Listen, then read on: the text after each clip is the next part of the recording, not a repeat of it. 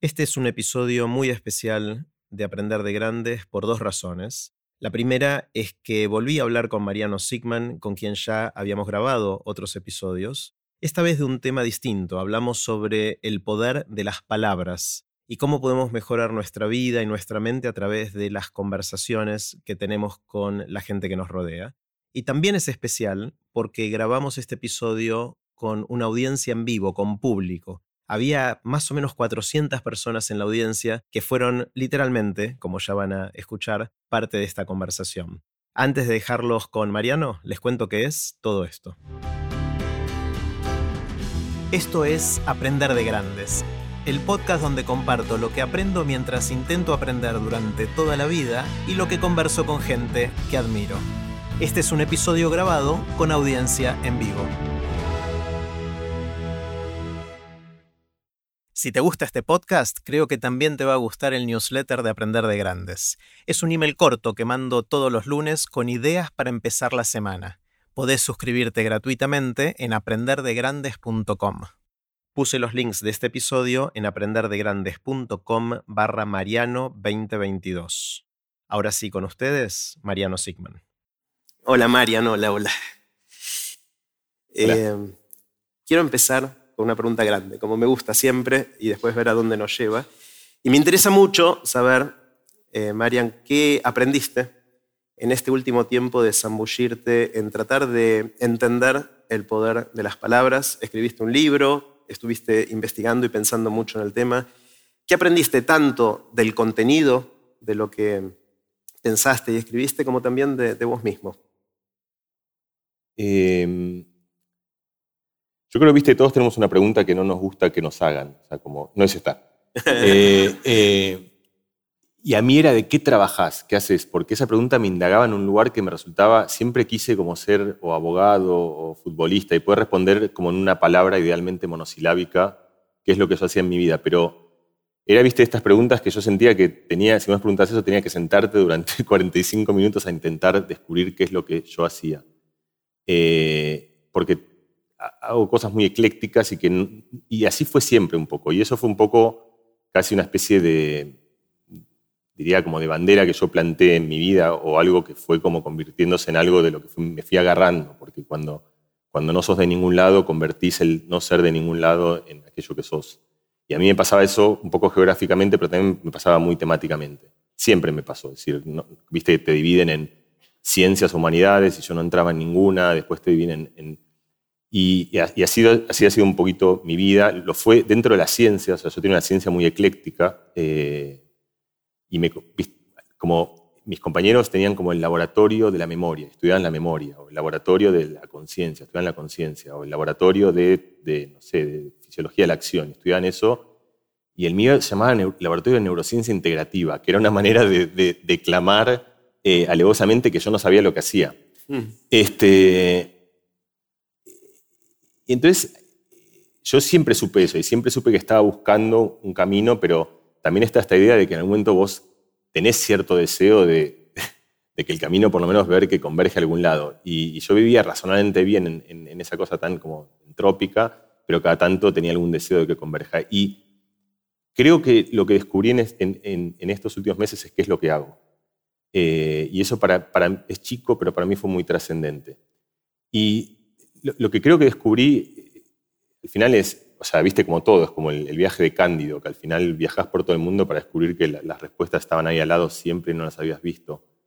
Em, yo creo que lo que, digamos, mi ciencia, la ciencia que yo hacía, tenía que ver con, con tratar de entender cosas de la condición humana en general. Y esa mezcla de utilizar herramientas de la ciencia, herramientas de la matemática y de la estadística y de la computación, pero en última instancia para entender cosas de la condición humana.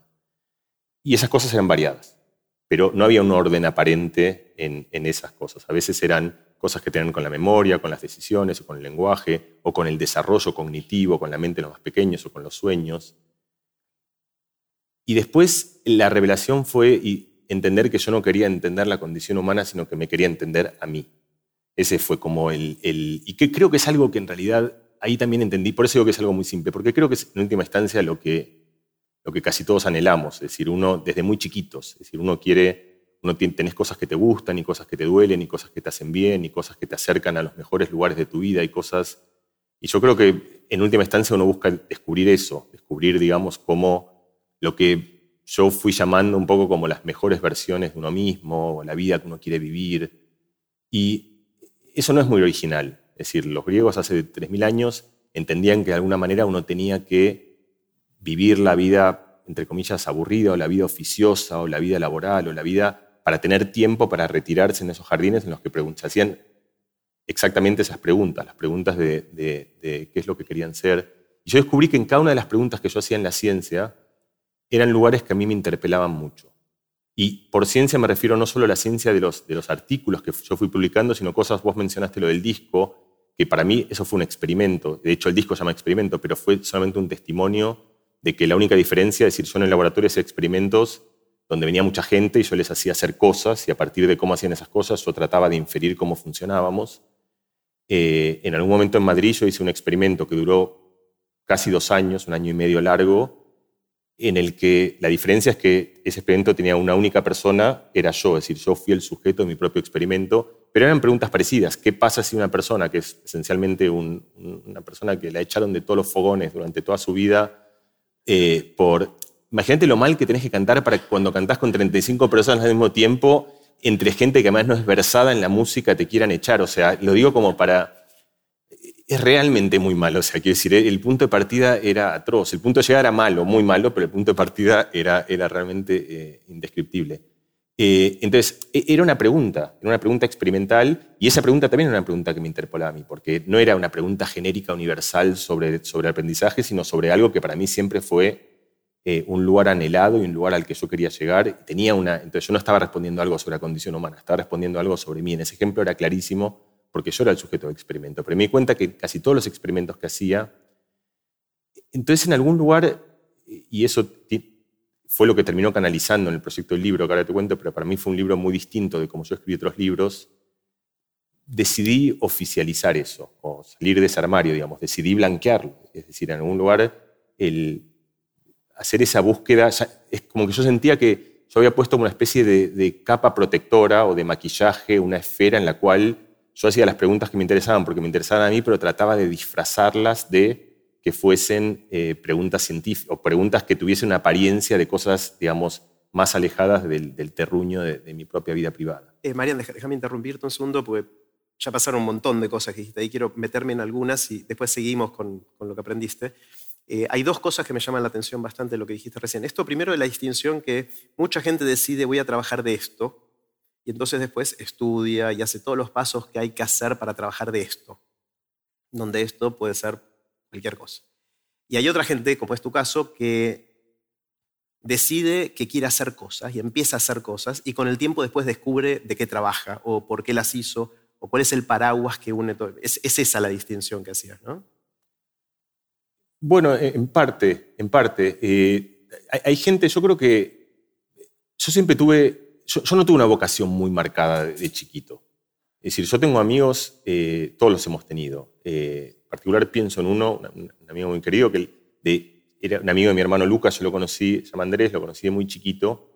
Eh, le encantaban los reptiles, pero como vos no conociste a nadie que le guste algo tanto como a Andrés le gustan los reptiles.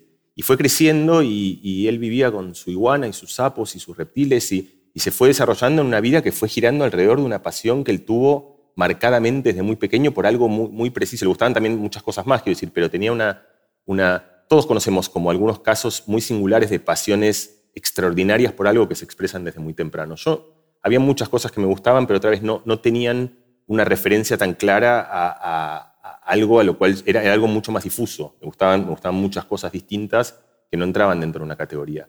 Entonces yo creo que lo que ahí pasa, y creo que a la pregunta que vos ibas, es cuando uno tiene que cuando uno quiere hacer algo que no existe, ¿no? O sea, como vos querés ser parte de un club que no está formado todavía, o querés eh, tener un oficio que no tiene nombre, o querés... Eh, que dicho sea el caso, ahora, esto es un tema para decirlo muy corto, pero la, neurociencia, digamos, todos lo saben, hemos hablado, está como muy en boga, demasiado, o sea, ya... Eh, pero cuando yo empecé, yo entraba a una fiesta, decía que neurocientífico, y la gente se alejaba O sea, como si fuese el doctor Frankenstein que pensaban que yo les iba a empezar a sacar el cerebro en cucharazos así. Es decir, generaba un terror, no era algo glamuroso ni, ni al tal punto que no existía como, como decir, no se enseñaba. Eh, y, al, punto tal que yo cuando, cuando empecé, yo empecé estudiando economía y después estudié física, después estudié matemáticas, después estudié el final de mi doctorado, porque yo estaba buscando un camino, un camino que no era tan claro, es decir, no es que yo sabía exactamente dónde quería ir, pero yo sabía que, porque, porque para mí no tiene ni siquiera nombre. Dicho sea de paso, recién ahora pienso que eso tiene mucho que ver con lo que después aparece en el libro, digamos. Uno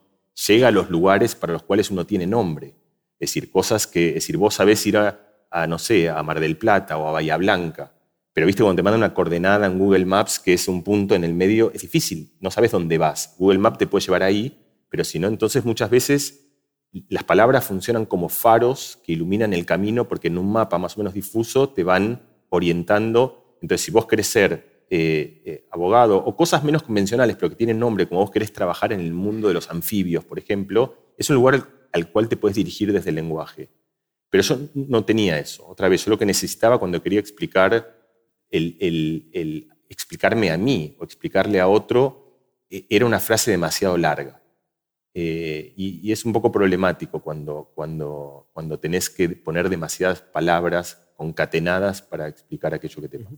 Decías también que empezaste a hacer experimentos con vos mismo. Cuando yo pienso en experimentos científicos, sobre todo sobre el comportamiento humano y sobre la cognición y todas esas cosas que te, interesan, en general hace falta una muestra estadística para ver cómo las cosas funcionan, grupos de control y todas las herramientas y dispositivos del experimento científico. Cuando uno dice voy a hacer un experimento conmigo, eso ¿Es un experimento científico o es otro, otra acepción de la palabra experimento? la ciencia tiene muchas formas. Mm. Eh, hay experimentos, o sea, hay maneras de hacer ciencia donde a partir de un único hueso que encontraste, que, el cual ni siquiera puedes manipular, pero reconstruís, una reconstruís la historia de, las especies hace miles de años.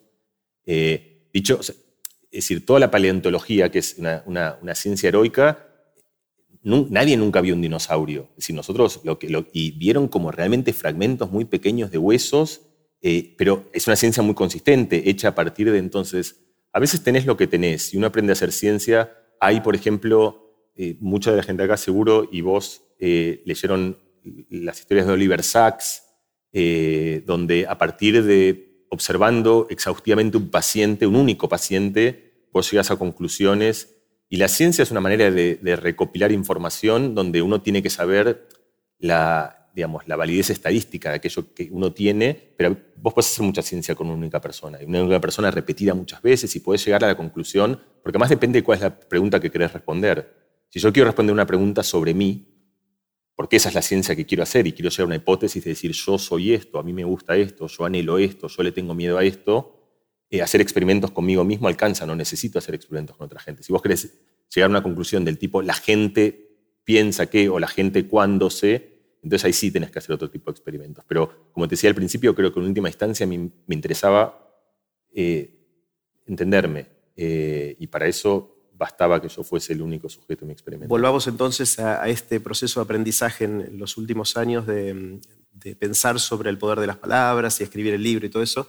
Em, hiciste experimentos con vos, llegaste a la conclusión de que a eso te dedicas o te dedicaste a lo largo de los años.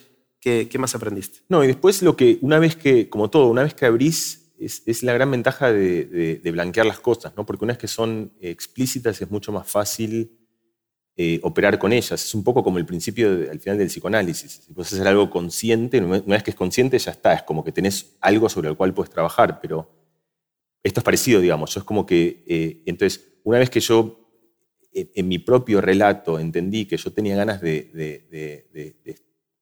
de, investigar, digamos, de dedicarle tiempo a tratar de entender algunas cosas que eran las que más me interpelaban, la siguiente pregunta es cuáles son esas cosas, porque ahora ya no tengo por qué vivir en esa especie de maraña. Y ahí es donde viene lo más interesante, porque esas cosas retrospectivamente al final son las cosas que nos pasan a todos. Y ese es el círculo que me parece más interesante, porque cuando uno se pregunta, cuáles son las cosas, es decir, qué, cosas aparecieron. Que a veces tenía más celos de los que querría tener. Más, que, más celos. Más celos. Eh, que a veces eh, me obnubilaba el miedo, que a veces me enojaba más de lo que querría enojarme.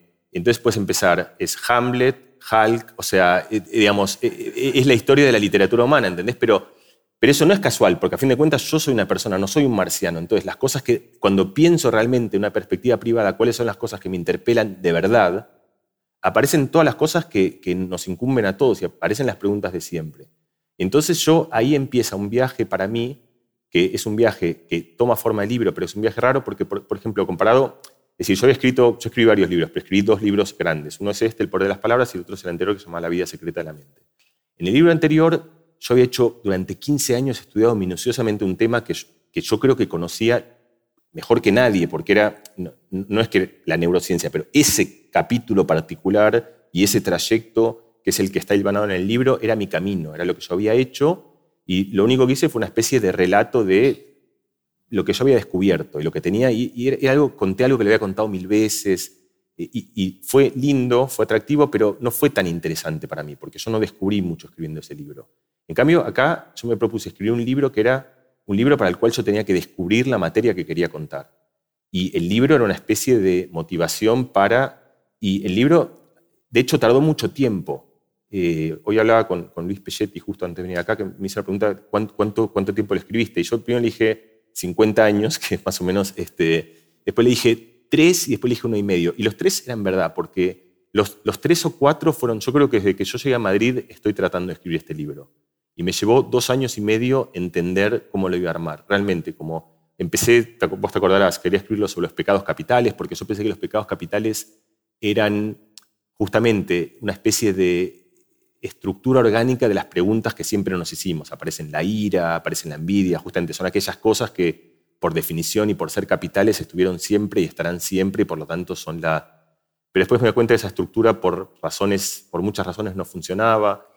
Y entonces fui encontrando otra cosa, que es que había otro elemento común en, distintos elementos de la ciencia que yo había hecho, donde además de esta especie de estructura de preguntas que, me llevaba como, a estos lugares que yo quería indagar, que, que, son los que te dije, son como algunas emociones que, de las cuales a mí me gustaría tener un poco más el control de las perillas de esas emociones y decidir cuándo se disparan y cuándo no, eh, o, por ejemplo, a veces en el diálogo que yo tengo con la gente que más quiero, donde a veces yo hubiese deseado que tenga otro tono del que tenía. Y ahí aparecía algo en el discurso en el cual, que también me resolvió una pregunta para mí muy difícil, que es, aparecía como aquello que yo soy y aquello que yo quería ser. Y había como una diferencia, no eran exactas, esas cosas no estaban. Eh, y eso también a mí me resolvió una pregunta que, durante mucho tiempo, eh, son respuestas obvias, pero a mí me llevaron mucho tiempo, que es si cuando vos empezás a hacer ciencia sobre, sobre las cosas más profundas de la condición humana, yo siempre me he topado con un problema ético, porque si yo hago ciencia sobre la, lectura, creo que el, paradigma de qué es lo que uno quiere resolver es medio obvio, que querés que la gente lea bien y que pueda usar esa herramienta para que tenga la mejor comprensión y que lea rápido y que lea fácil y que lea fluido. Pero si vos lo pensás de una perspectiva de donde vos querés mejorar la vida emocional, ¿quién soy yo para decir qué tenemos que vivir? ¿Una vida feliz o una vida con muchas emociones? Es decir, yo no, sentía que yo tenía algo que en ciencia necesitas, que es, entre comillas, una función que podés optimizar. Decir, yo no, sabía cuál era el punto de partida. Y ahí encontré que había una idea que a mí me resultaba agradable, que es que seas aquello que querés ser. Eso sí me parecía un punto de partida. Es decir, que si vos querés vivir una vida amarga, vivila. Yo no soy nadie para decir. Y si vos querés, pero si querés una vida repleta de risas, vivila también. A mí lo, que me indagaba con pregunta es si vos querés algo y no encontrás cómo hacer para llegar a aquel lugar, que, era lo que me pasaba a mí. Es decir, yo, y creo que nos pasa a todos, es decir, en general todos tenemos lugares que, de hecho, si uno lo piensa como, preguntas, que son las preguntas que a mí me interesan, creo una pregunta interesante para todos. O sea, imagínate que tenés todas las emociones y que tenés el ecualizador y vos puedes elegir cómo subir un poco esta, bajar un poco esta, y algunas están donde vos querés que estén, pero otras no. Y además, después no, es solo las emociones en general, sino con alguna gente, por ejemplo, cómo querés vincularte con tus hijos, o cómo querés vincularte con tu pareja, o cómo querés vincularte con... En algunas querés subir el enojo y no te sale, en otras querés bajar el enojo y no te... En otras... Entonces, eso me dio como una manera en la que yo podía pensar ciencia, porque tenía algo que, donde tenía como una especie de algo que, era el, el lugar que vos podías pensar cómo hago para acercarme a este lugar. Y no era ni mucha risa, ni poca risa, ni mucha tristeza, ni poca tristeza, sino lo que quieras. Ahí me, hiciste acordar, Marian, de cuando conversamos sobre tu recorrido para aprender música, que yo te pregunté qué es cantar bien, eh, porque es algo que siempre, o sea, nunca supe cómo definirlo y me intrigaba. Y me encantó tu respuesta, que fue la misma que me acabas de dar, pero en algo muy específico. Dijiste algo así como cantar bien es hacer que tu voz haga lo que vos querés que haga. No necesariamente estar afinado o llegar más alto, más bajo, sino realmente dirigirla.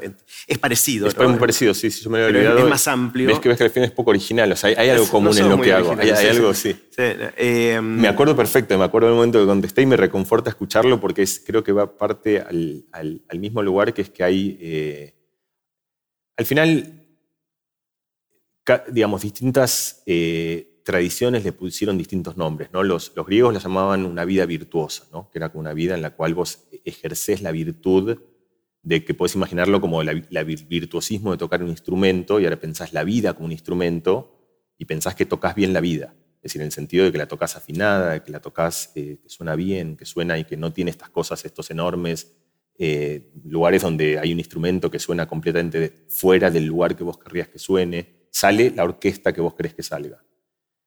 Hay una para mí, es decir, no es casual que haya esta, esta bueno, en síntesis, todo eso dirigió para mí el, proyecto del libro en el cual, y entonces lo último que falta es, una vez que estaba todo eso, en última instancia, te voy a incluir, en, digo, somos nerds, o sea, nosotros, digo, camuflados, pero, pero, pero, no mucho, ni siquiera, tenés razón, mal camuflados. Este, entonces yo hice lo que sé hacer, digamos, yo quería resolver estas cosas que me interpelan y y, mi solución no fue escuchar como a un, ir a, que pueden ser, digamos, ir a como a una persona que me motive o a, o, a la ficción o a la literatura, que son los lugares tradicionales donde uno va en búsqueda de soluciones.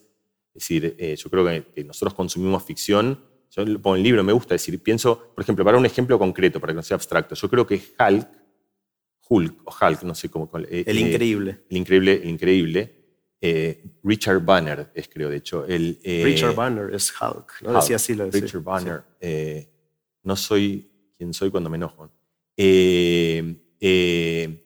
para mí es un experimento que funciona así. ¿Cómo es la vida de una persona que tiene el enojo o la ira desregulada? O sea, vos te haces esa pregunta y entonces como es una pregunta muy difícil de hacer, porque, porque vos no puedes tener una... Entonces lo que haces es la simulás. O sea, es lo que nosotros llamaríamos, es, es una simulación.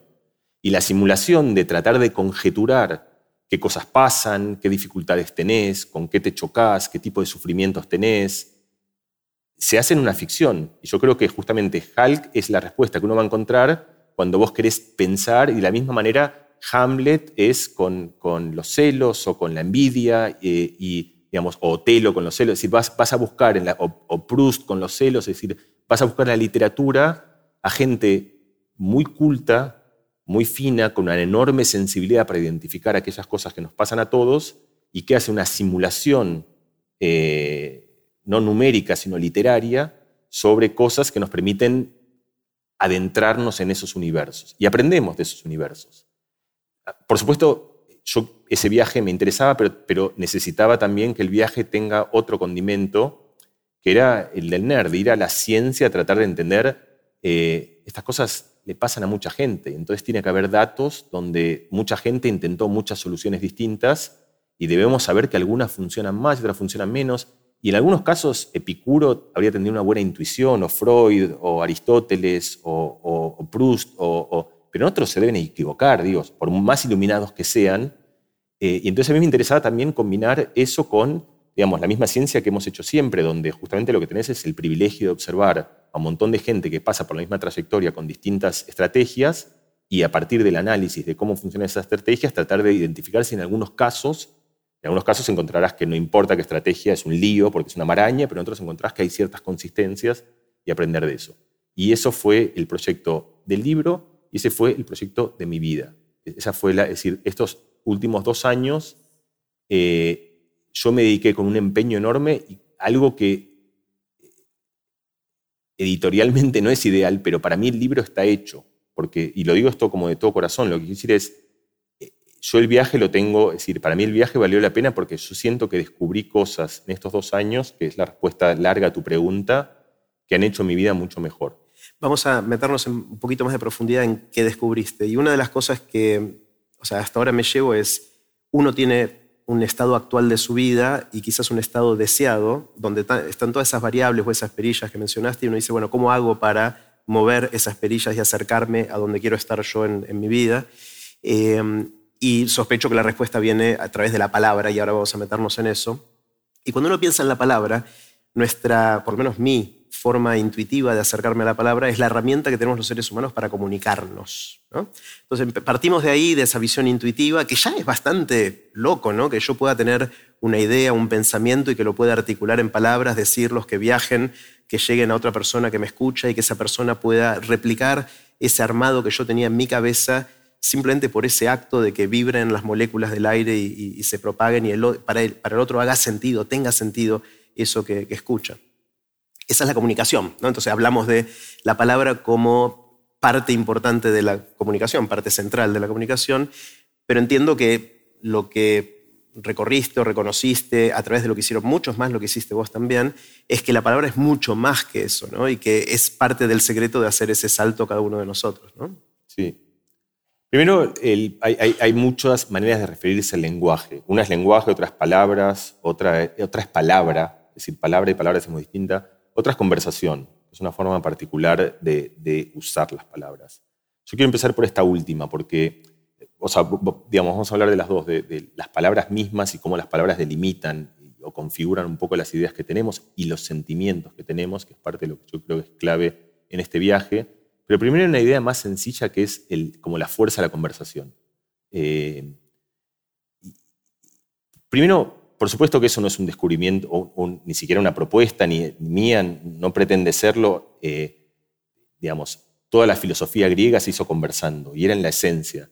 Eh, pero antes de ellos también y después mil veces, es decir, es, una idea que se ha iterado en la historia de la humanidad muchísimas veces y que también muchísimas veces la, hemos olvidado. Es decir, es una idea que como que va y viene en olas. Eh, yo me agarro de esa idea, que es una idea, y lo que trato de hacer, la novedad que trato de incorporar yo, es justamente pensar qué sabemos hoy en el siglo 21 que hace 2500 años no sabía, que nos puede informar, digamos, delimitar un poco mejor el proceso de búsqueda de cuándo y por qué funciona. Pero una primera idea es, es la siguiente, porque eh, vos tenés algo que se llama el mundo de las ideas, ¿no? Y, que se refiere, la palabra idea justamente, o la palabra pensamiento, son palabras que usamos muy rápido sin detenernos exactamente en qué, qué significan, qué es una idea, cómo pensamos, y yo creo que cuando uno eh, pasa un ratito pensando sobre el pensamiento, te das cuenta que en última instancia cualquier forma de pensamiento es, una conversación. Es decir, no hay manera de pensar sin conversar, es una conversación interna. Es cuando vos decís, pensé que, que podría haber hecho esto en vez de lo otro, estás conversando, lo que pasa es que esa conversación sucede a veces, digamos, en distintos grados del fondo de tu inconsciente, digamos. A veces aparece la idea de repente, pero esa idea no fue que vino tipo como Harry Potter, que te la implantaron con una varita, sino que estabas conversando en, una especie de, murmullo difícil de percibir desde tu propia conciencia de, lo que tu cerebro está haciendo, que eventualmente resulta en, una idea. Entonces, una vez que esbozás, esbozás ese concepto, es bastante evidente que hay algunos habitáculos que son mejores territorios para, para observar o para, para que funcione el pensamiento. Y la metáfora que a mí me gusta justamente vuelve otra vez a la música, que es la siguiente. Si, si yo, yo grabo algo y te lo doy en muy mala resolución, en WhatsApp, en baja resolución, grabado mal, justamente, vos lo vas a escuchar y vas a escuchar una cosa con mucho ruido, donde es difícil tener claridad. Un músico, vos yo le mandas un tema a un músico, lo primero que te dice, ¿sabes qué? Mandámelo en alta resolución, lo escucha con los auriculares, cuando lo escucha con los auriculares dice, el bajo está desafinado o eh, esto está un poquito fuera de tempo. O, ¿Por qué? Porque vos tenés una, lo estás metiendo en un habitáculo en el cual podés ver un montón de cosas con una transparencia y no con algo que está filtrado, esmerilado, donde apenas ves cosas dibujadas del otro lado. Entonces, a mí me gusta como metáfora pensar que la conversación es sacar las ideas a ese territorio en el cual vos ahora ves lo que estás pensando en una resolución mucho mejor. Lo ves en, un, estás viendo tus ideas con auriculares donde las mismas cosas que vos esbozaste desde el inconsciente, que funcionaban bien y que parecían re divertidas y qué sé yo, empezás a ver que hay cosas que no están tan afinadas, que hay un instrumento que no suena tan bien, porque podés ver un montón de cosas que antes no veías. Entonces esa es como una primera idea otra vez, no, no increíblemente eh, no es rocket science esto, digamos. O sea, es una idea como estuvo siempre, pero es algo que olvidamos mucho. Mm. Hay gente, Marian, que piensa hablando y hay otros que pueden pensar en, voz baja o callados. Eh, ¿Es para todos esto que estás diciendo o hay, gente que, que puede pensar sin hablar? Hay gente que piensa mejor sin hablar, pero todo el mundo, bueno, por eso, todo, el mundo es difícil. La, gran mayoría de la gente, probablemente habrá una persona que no, que es una excepción, seguro la hay, pero la, la enorme mayoría de la gente, porque incluso después, cuando la conversación, hay otras formas de lenguaje.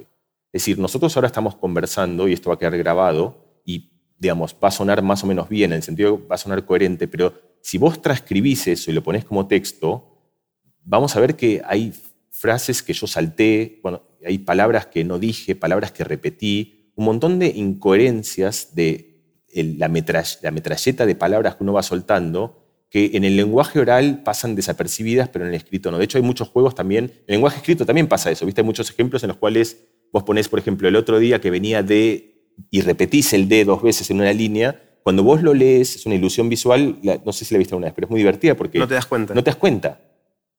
Ese es un clásico ejemplo en el cual hubo un error que vos no lo viste.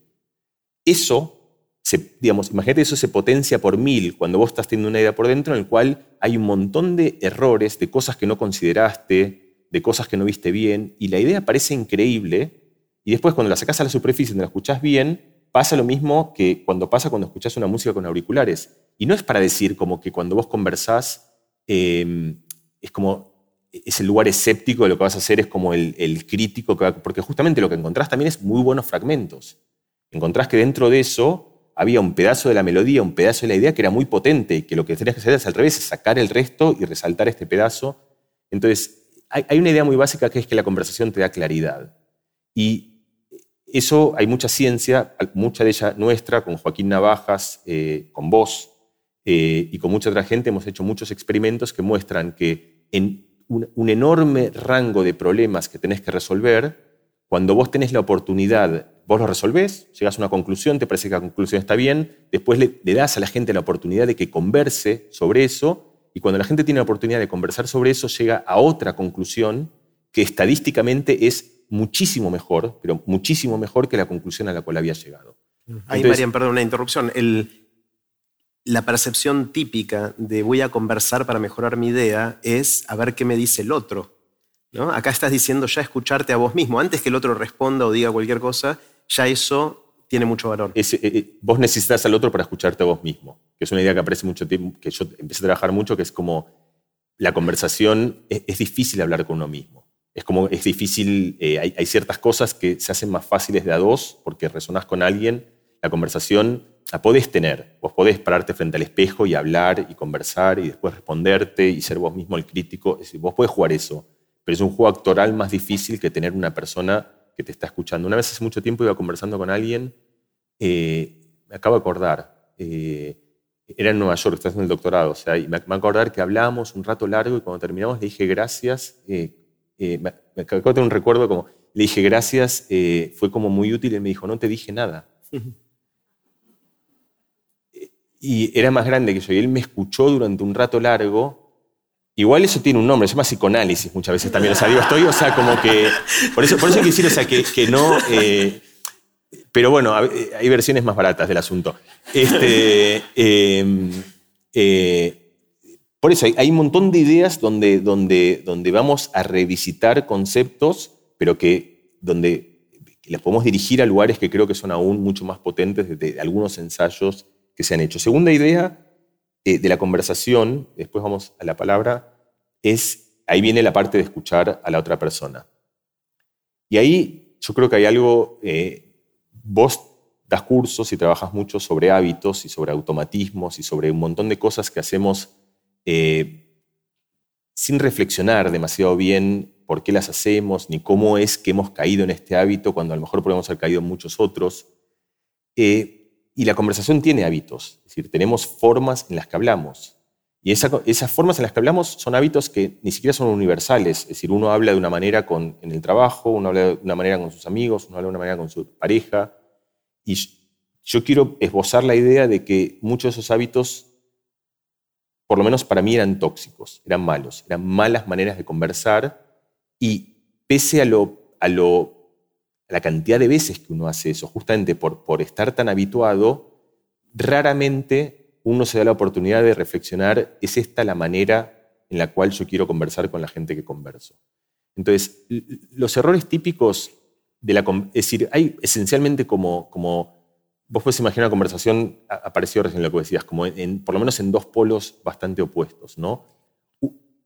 Porque cuando vos hablás, vos hablás y la otra persona te responde, y entonces vos puedes entrar como con dos predisposiciones muy distintas. Por supuesto no es una clasificación, las conversaciones pueden ser largas, cortas, de mucha gente, divertidas, aburridas, hay, hay infinitas clasificaciones, pero quiero concentrarme en una, que es una, una predisposición de aprender, que es lo que vos haces en tu programa, lo que estamos haciendo acá, lo que, lo que, vos haces en, en tu vida, donde vos decís quiero hablar con una persona porque, porque presumo que hay cosas que yo no sé y presumo que ese momento en el cual yo descubro algo, es decir, es el placer de descubrir algo nuevo que yo no conocía, que yo no sabía, que me sorprende, me da mucha gratificación. Y vos te predisponés para recibir información como si esa información nueva es algo que a vos te parece que te va a estimular, que te va a dar emoción, que te va a dar alegría. Y la otra es una conversación para convencer, donde vos lo que pensás es que vos tenés una idea y que vos esa idea querés propagarla a toda costa. La segunda versión de la, conversación, que es, que, es, muy ubicua hoy en, y que estamos muy acostumbrados, y, que yo pienso cuando yo digo eso, la gente lo piensa como en el plano ideológico, político, digamos, en las redes sociales, donde, y ahora si querés hablamos de eso. Eso es cierto, pero también eso pasa en otros dominios mucho más privados de la vida. Por ejemplo, el que me interesa a mí mucho más es la conversación con la gente que uno más ama. En particular, la conversación con los hijos. A mí me interesa porque soy, pero da igual, con los hijos, la conversación con los padres, eh, que es una conversación muy particular, que es una conversación en la cual yo, y creo que mucha gente, y por eso creo que esto tiene sentido, tiende a caer a lugares que cuando los pensamos, creo que tenemos una oportunidad de hacerlo mucho mejor. Porque digamos, heredamos un montón de intuiciones que son intuiciones equivocadas. Entonces, ¿cómo funciona esto?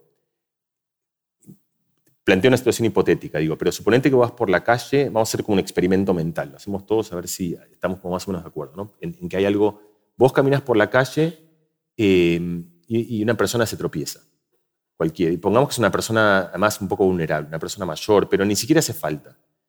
Yo creo que todos los que estamos acá, todos, o sea, no creo que no hay una sola persona que el primer reflejo sería ir a decir, señor, señora, está bien, le pasó algo. Eh, eh, eso, es, eso es un reflejo compasivo, es un automatismo de la condición humana que se expresa en una situación particular en la cual vos ves una persona que sufre y te sale espontáneamente, nos sale a todos, a los buenos, a los malos, a los altos, a los bajos, a los rubios, a las mujeres, a los hombres, a los chicos, a todos, izquierda, derecha, no importa, casi todos nos sale una pulsión por tratar de remediar ese sufrimiento. Ok, eso parece lindo, somos buena gente, perfecto, somos bellos. Ahora, misma situación, yo, voy, yo ahora lo voy a poner en primera persona para que no sea, yo voy caminando por la calle, viene mi hijo corriendo y yo le dije, deja de correr, cuidado, que viene corriendo, pum, se tropieza y se estrola. Y lo que me sale a mí ahí, como instinto, decirle, te dije 240 veces, y la pregunta es, ¿por qué a la persona que yo más quiero en mi vida, no hay nadie que quiera, es decir, lo quiero con toda la fuerza de mi corazón, no me sale ese reflejo tan lindo de ir primero a abrazarlo, a preguntarle, ¿estás bien?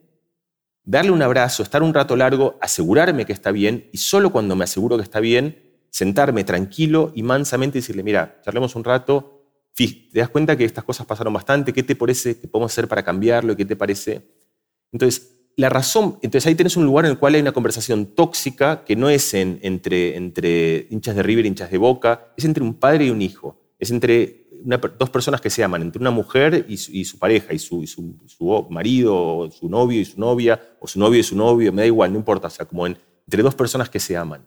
Las discusiones de parejas, las discusiones entre hermanos, la cantidad de hermanos que no se hablan durante 20 años por la estupidez más nimia que te puedas imaginar, las parejas que se pelean por cosas que cuando vos las ves en tercera persona decís, ¿cómo puede ser? O sea, no te hizo nada. La estás viendo y te parece ridícula, olvidándose de que, en general uno no es la excepción ah, y que muchos de nosotros también hemos estado en esa situación en la cual ridículamente... Entonces, por ejemplo, a mí eso es algo que, es algo que yo quería cambiarlo en mi vida. Es un automatismo que entonces lo que quise es entenderlo. Y quise entender por qué pasa eso Y digamos, lo que uno aprende cuando uno estudia eso es que hay, digamos, la regulación de emociones tiene un, eje fundamental, como un eje principal, que es la distancia con la persona con la cual vos te estás vinculando. Y eso es bastante evidente, que es que cuando vos estás con personas muy cercanas, toda la conversación toma un tinte mucho más emocional. Cuando vos hablas de, la pareja de los otros, no es mi pareja, hablas de, bueno, no pasa nada, te cagó, te cagó, o sea, le pasa a todo el mundo. Pero cuando eso te pasa a vos, ¿te parece que es el drama? Es decir, que los dos, la, la Segunda Guerra Mundial y eso son como las dos cosas más trágicas de la historia humana. Y te cuesta mucho entender digamos, y tomar distancia, entender que no pasa nada, que le pasó a todo el mundo, te pasó a vos, le pasa a los demás, le pasa, o sea, em, y entonces, cuando entendés eso, también entendés una solución, que es que parece rara, pero es porque parece como si es algo que no quisieras hacer, que es tomar distancia. Porque nosotros, cuando vos, cuando yo a mi hijo, ahora por salir de la pareja y volver al hijo, le, digo, te dije 200 veces, no se lo digo porque soy una mala persona, se lo digo porque yo tengo tanto miedo de que le pase algo, que ese miedo me obnubila, esencialmente secuestra toda mi capacidad de razonar y entonces surge una intención pedagógica, que es una intención de buena fe, en la cual yo lo que quiero es eh, dejarle claro que tenga mucho cuidado para que eso no pase nunca más. Pero ahí aparece la ciencia, porque hay gente que ha estudiado qué pasa cuando, y dice, bueno, puede ser que a lo mejor se le hiciste pasar mal, pero lo aprendió. Y la respuesta de la ciencia es que no. Es decir, que cuando. eso es un hecho empírico. Podría ser que sí. O sea, podría ser que sí, podría ser que no. Yo no sé cuál es la respuesta, pero eso está estudiado. hay mucha gente que ha descubierto algo que para alguna gente será obvia y para otras será sorprendente, depende de la intuición que tengas, que cagar, a pedos a alguien que la está pasando mal no, sirve. No, no le ayuda a aprender. Que la manera, si vos querés que aprenda, lo que tenés que hacer es al revés, ser compasivo y después, cuando estás, lo que te dije antes, cuando estás bien, charlar y ese es el momento para hablar las cosas. Lo mismo en un montón de, peleas, en un montón de... Entonces, ahí uno eh, empiezas a tener herramientas, porque además ya empezás a estar muy seguro de que, de que no solo tu hijo la va a pasar mejor, porque no va a tener un energúmeno le va a decir cuando se cae y se acaba de lastimar la rodilla que es un estúpido, eh, sino que encima va a aprender mejor y entonces tenés mucho, eh, empezás a tener una fuerza y entonces muchas de estas cosas, y entonces tratás de mejorarla. Y cuando tratás de mejorarla, la mejorás. Y no es que al día siguiente, es decir, te volvés a patinar un montón de veces, pero cuando patinás te das cuenta que estás patinando, entonces parás y patinás un poco menos y vas cambiando el hábito y después de un rato lo vas mejorando y, y después de un tiempo vas a un lugar que a lo mejor si vos tenías una predisposición de ser muy juicioso, estas cosas se llaman ser compasivo o ser juicioso, son como los dos ejes de esto. Y eso varía entre gente. Hay gente que es más compasiva, hay gente que es más juiciosa, pero sobre todo varía hacia quién estás dirigiendo aquello. Todo el mundo es compasivo con la gente lejana, a medida que te acercas, la gente se vuelve más y más juiciosa. Si vos eras una persona muy juiciosa, eso sigue estando en vos, no es que lo sacás, pero podés mejorarlo. Y esas pequeñas mejoras muchas veces son mejoras muy hermosas. O sea, son como alcanzan, basta, es, las cosas son mucho mejor de lo que eran antes. Entonces, este es un ejemplo, digamos, para salir de los lugares comunes de cómo una mezcla de intuiciones, obviedades, sentimientos y ciencia llevan a un trabajo en, el que uno descubre, yo en este caso, y es un descubrimiento que uno puede compartir, y de ahí viene el libro, digamos, a compartir ciertas ideas que pueden ser puntos de partida para trabajar cosas, por ejemplo, para tener un vínculo mejor con la gente con la que más querés tenerlo. Está buenísimo. Entonces parecería que la hablamos de dos aspectos de la, de la conversación. Uno es la conversación con uno mismo, a veces para adentro, a veces en voz alta como manera de ir desarrollando las ideas. Eh, y el otro es la conversación con otro, que impacta de distintas maneras, y hablamos de, un ejemplo bien, bien concreto. Eh, ¿Qué otros aspectos de la conversación, o si querés ya moviéndonos al mundo de las palabras en general? No, hay una cosa más, porque como vos lo ordenaste así, esto es un bucle, porque aprender a hablar con los otros es aprender a hablar con uno mismo, y el, el, el, el ejemplo más claro de esto viene de la misma idea de la compasión, que es que la persona con la cual uno es menos compasiva de todas es uno mismo. Y el ejemplo de la caída vale de vuelta cuando vos te caes, y ahora vamos a un montón de tropezones, vos no, no, no te abrazás diciendo, Jerry, ¿estás bien? Digo, vos sos, eh, o yo diciendo, Mariano, ¿estás bien? lo que decís es qué pelotudo, cómo puedo haberme caído, o sea, como... Claro. Y, y la pregunta es, es ¿por qué no te... Por qué o no, disimulás, ¿no? eh, Es o la disimulás típica. porque te da vergüenza, entonces lo que tratás es de minimizarlo. ¿Por qué no te mimás un poco y te decís, este, bueno, porque tenés un mal reflejo de un montón de automatismos donde vos estás en el centro de tu escena emocional y entonces otra vez querés aleccionarte, querés hacer... Entonces estas cosas se cambian. Eso se llama, tiene un nombre que, a veces suena muy poco científico, pero es muy importante y es importante en que la ciencia se contagie de eso que se llama autocompasión. Y, la, y te doy otros ejemplos porque creo que vale la pena hacer esto tangible. El trabajo. Mira, yo me acuerdo, esto lo cuento en el libro, pero cuando yo, yo estaba en Nueva York, estaba en una universidad una universidad como de mucha intensidad, muchos premios Nobel, era como... eh, y cada uno sentía que como el, el paper que estaba por publicar era el pájaro que daba cuerda al mundo. O sea, como que si vos publicabas ese paper iba a cambiar la historia del universo y si no lo publicabas el universo se iba a parar inmediatamente y iba a venir Dios iba a llorar y te decir, ¿por qué no lo publicaste? Este rato es una cagada. Y, y, de- y vos veías al, al otro, que era tu compañero, que estaba igual y que trabajaba, y, y vos le decías, pasa nada, boludo, salgamos, vamos a comer, porque no- si lo vas a publicar mañana en vez de hoy. Pero nadie veía que de la perspectiva propia, eh, en la lupa de lo propio tomaban las cosas una magnitud que hacían que uno, uno, no el sistema, se esclavizase a condiciones de trabajo paupérrimas y, digo, el- lo estoy contando un poco con humor, pero muchas veces devienen tragedias, es decir, parejas que se hacían mierda porque eh, trabajaban y porque llevan a casa un nivel de estrés, suicidios, es decir, digo, terminan, quiero decir, estas cosas degeneran en, en- en cosas muy dramáticas, porque justamente a veces la falta de autocompasión y uno puede ser tan severo con uno mismo que uno puede llevarse a lugares increíblemente oscuros, increíblemente dolorosos. Otro ejemplo que me parece que vale la pena ponerlo, porque creo que otra vez es algo que me pasa a mí, pero creo que todos van bueno, a mí justo no ese, pero que todos van a empatizar, que es, ahora te voy a decir por qué no, pero es el cuidado de la salud. Es decir, si vos tenés un amigo que te dice, che, tengo un lunar acá, no sé qué, qué sé yo, la mayoría de gente dice, anda al médico. Son 10 minutos, anda al médico, sacátelo, si es algo, ya no lo tenés. Si sos vos el que tiene el lunar, hay como una bravura de decir, no pasa nada. Además tengo que laburar y mañana tengo la reunión con el, con, con- con el gerente y tengo que... Es tu vida.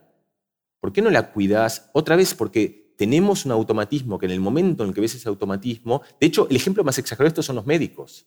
Si los médicos se desviven por la salud ajena y muchas veces se descuidan supinamente, ¿por qué un médico no es médico de sí mismo? ¿Por qué no le da el cuidado a la salud y la compasión y, eh, y el amor y el deseo de cuidar y de sanar que le da con tanto empeño a casi todos sus pacientes? Entonces, acá es donde cierra un poco el ciclo, ¿no? Porque para aprender a ser auto, es difícil ser autocompasivo, porque requiere cambiar un hábito que es hablar con uno mismo, cambiar esta conversación en la cual vos te, te- e- esto, tenés un problema y decís, eh, cuídate, o, o- como que nos, nos mandaron a... Eso es.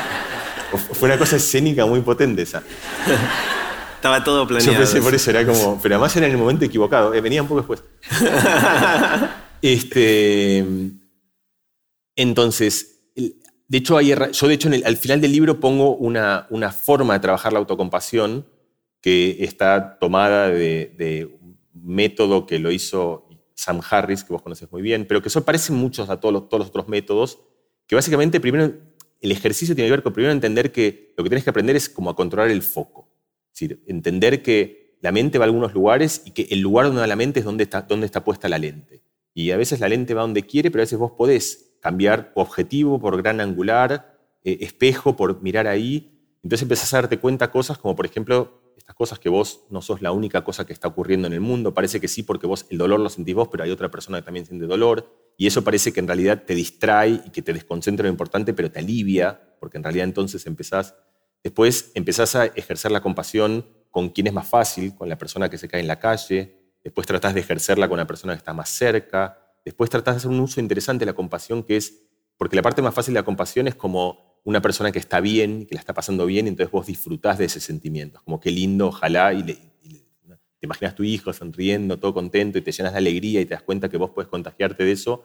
Pero el ejercicio más interesante es ahora pensar una persona que está mal, la está pasando mal, y es muy- a mí me parece muy interesante la diferencia entre compasión y empatía, que a mí me costó entenderla, porque parecen parecidas, creo en general se confunden, pero si una persona está mal, la, la respuesta empática es también yo me pongo mal y te acompaño en ese estar mal. Pero la respuesta compasiva yo me mantengo fuerte y alegre y trato de levantarte a vos en esa tristeza para remediar tu Es bien distinto, como y de hecho yo me siento bien y me siento que es lindo que yo te pueda intentar ayudar y que te pueda intentar acompañar. Y entonces una vez que ejercitaste eso, empezás a hacerlo con vos mismo, empezás a trabajarlo y como todas las cosas del libro y como todas las cosas de la vida, no es que haces esa disposición y al día siguiente vas a ser el Dalai Lama. O sea, eso, no pasa. Pero vas a mejorar un poco. Y si te interesa y te indaga y, te vale la pena, lo vas a seguir trabajando y vas a mejorar más. Y vas a mejorar más y más. Y todos podemos mejorar en esto. ¿Cuánto? No lo sé. O sea, no, podemos ser Usain Bolt. No es que algo como que si vos querés, lo sos o que deseas algo y sucede. Pero lo que sí es cierto es que un montón de cambios no los hacemos porque nosotros mismos nos generamos, una barrera mental en la cual pensamos que eso es algo que está dado y que no podemos cambiarlo o que ni siquiera se nos ocurre que es algo que podamos cambiar. Y es ahí quizás donde las palabras empiezan a jugar un rol importante, ¿no? Las etiquetas o las cosas que nos creemos de nosotros mismos, la historia que nos contamos sobre nosotros mismos, ¿no? Así es. Eh, de hecho, a mí me parece, no sé, yo me gusta pensar esto como experimentos, como que sospecho, creo, a lo mejor me dice, ¿quién tiene algo que se dijo una vez en la vida, yo no sirvo para esto? Como yo soy malo para esto. Ok, bien. Qué lindo, somos todos humanos.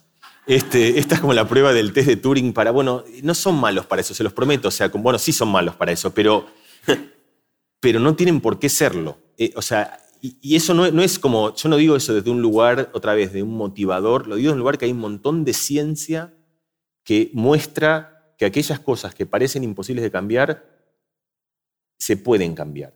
Y, quiero matizar esto justamente, porque quiero, quiero poner el rango porque acá, acá los parámetros son importantes y, hay algunas ideas que creo que son bastante eh, eh, ilustrativas o, que, o, que, nos ayudan a pensar el problema. Entonces, lo primero es justamente, es imposible cambiar algo si uno se genera ese estigma.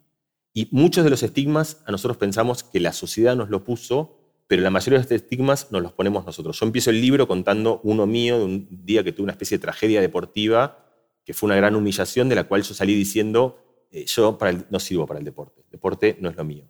Y además tenía otro problema, que era que era muy bueno en otras cosas, o sea, tenía como un lugar en el cual puedo decir, bueno, soy bueno en esto, pero soy malo en esto, entonces me acomodé fácil en que, en que ese era mi lugar, porque tenía algo que se me daba bien y todo el resto lo relegaba, y me quedé mucho tiempo de mi vida en eso. Y, digamos, lo que yo entiendo mucho tiempo después, cuento la historia, no, no, no viene el caso que la cuente acá, es que si yo hubiese dado a ese día otra interpretación del tipo, fue un mal día. Eh, qué sé yo. Y además, si te interesa eso y quieres mejorarlo, laburá, entrená. O sea, porque, porque si no entrenás, es difícil que seas bueno en el deporte. O sea, es muy distinta la conjetura. Entonces, este es el primer punto. Segundo punto, quiero porque llevar esto a ejemplos. Me parece que sin ejemplos se vuelve todo. Eh, ejemplos muy sencillos, otra vez con tropezones. Se me gustan los ejemplos con tropezones. Vos vas caminando por la calle y te tropezás. Ahora olvidemos el tema de la agresividad o no. Ese es un hecho real. Es decir, la realidad es que vos ibas caminando y te tropezaste. Pero en tu memoria vos no te acordás que ibas por la calle y te tropezaste. Vos lo que te acordás es, por ejemplo, según quién, lo que construís es una narrativa. Esa narrativa puede tomar tonos muy distintos. Por ejemplo, uno puede ser, no, iba, iba, iba por la calle era tan, soy tan colgado y tan distraído que por supuesto me tropecé. Esa es una.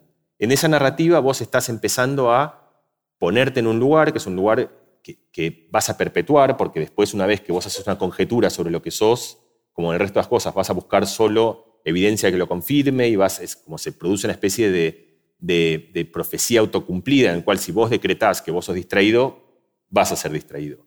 Este, otra interpretación es, por ejemplo, eh, ¿quién fue el idiota que puso esta piedra en ese lugar por el cual caminamos todos, como hay que caminar, que es escuchando música, y me tropecé porque hay alguien que tiene que darse cuenta? Entonces, en la memoria uno graba eso. Eh, raramente grabas en la memoria me caí. La memoria la empezás a teñir de toda una narrativa. Por ejemplo, en, mi caso, el deporte, es cierto que yo venía corriendo, me sentí mal, paré, vomité en un árbol, llegué último en la carrera, me cagaron a patadas. O sea, la historia no es buena. Pero todo eso es verdad. Pero lo que no es verdad es que yo no servía para el deporte. Eso lo agregué yo. Es decir, el, y eso lo agregué yo. Y el punto, acá es donde viene el punto, es que ese agregado tiene un peso bestial.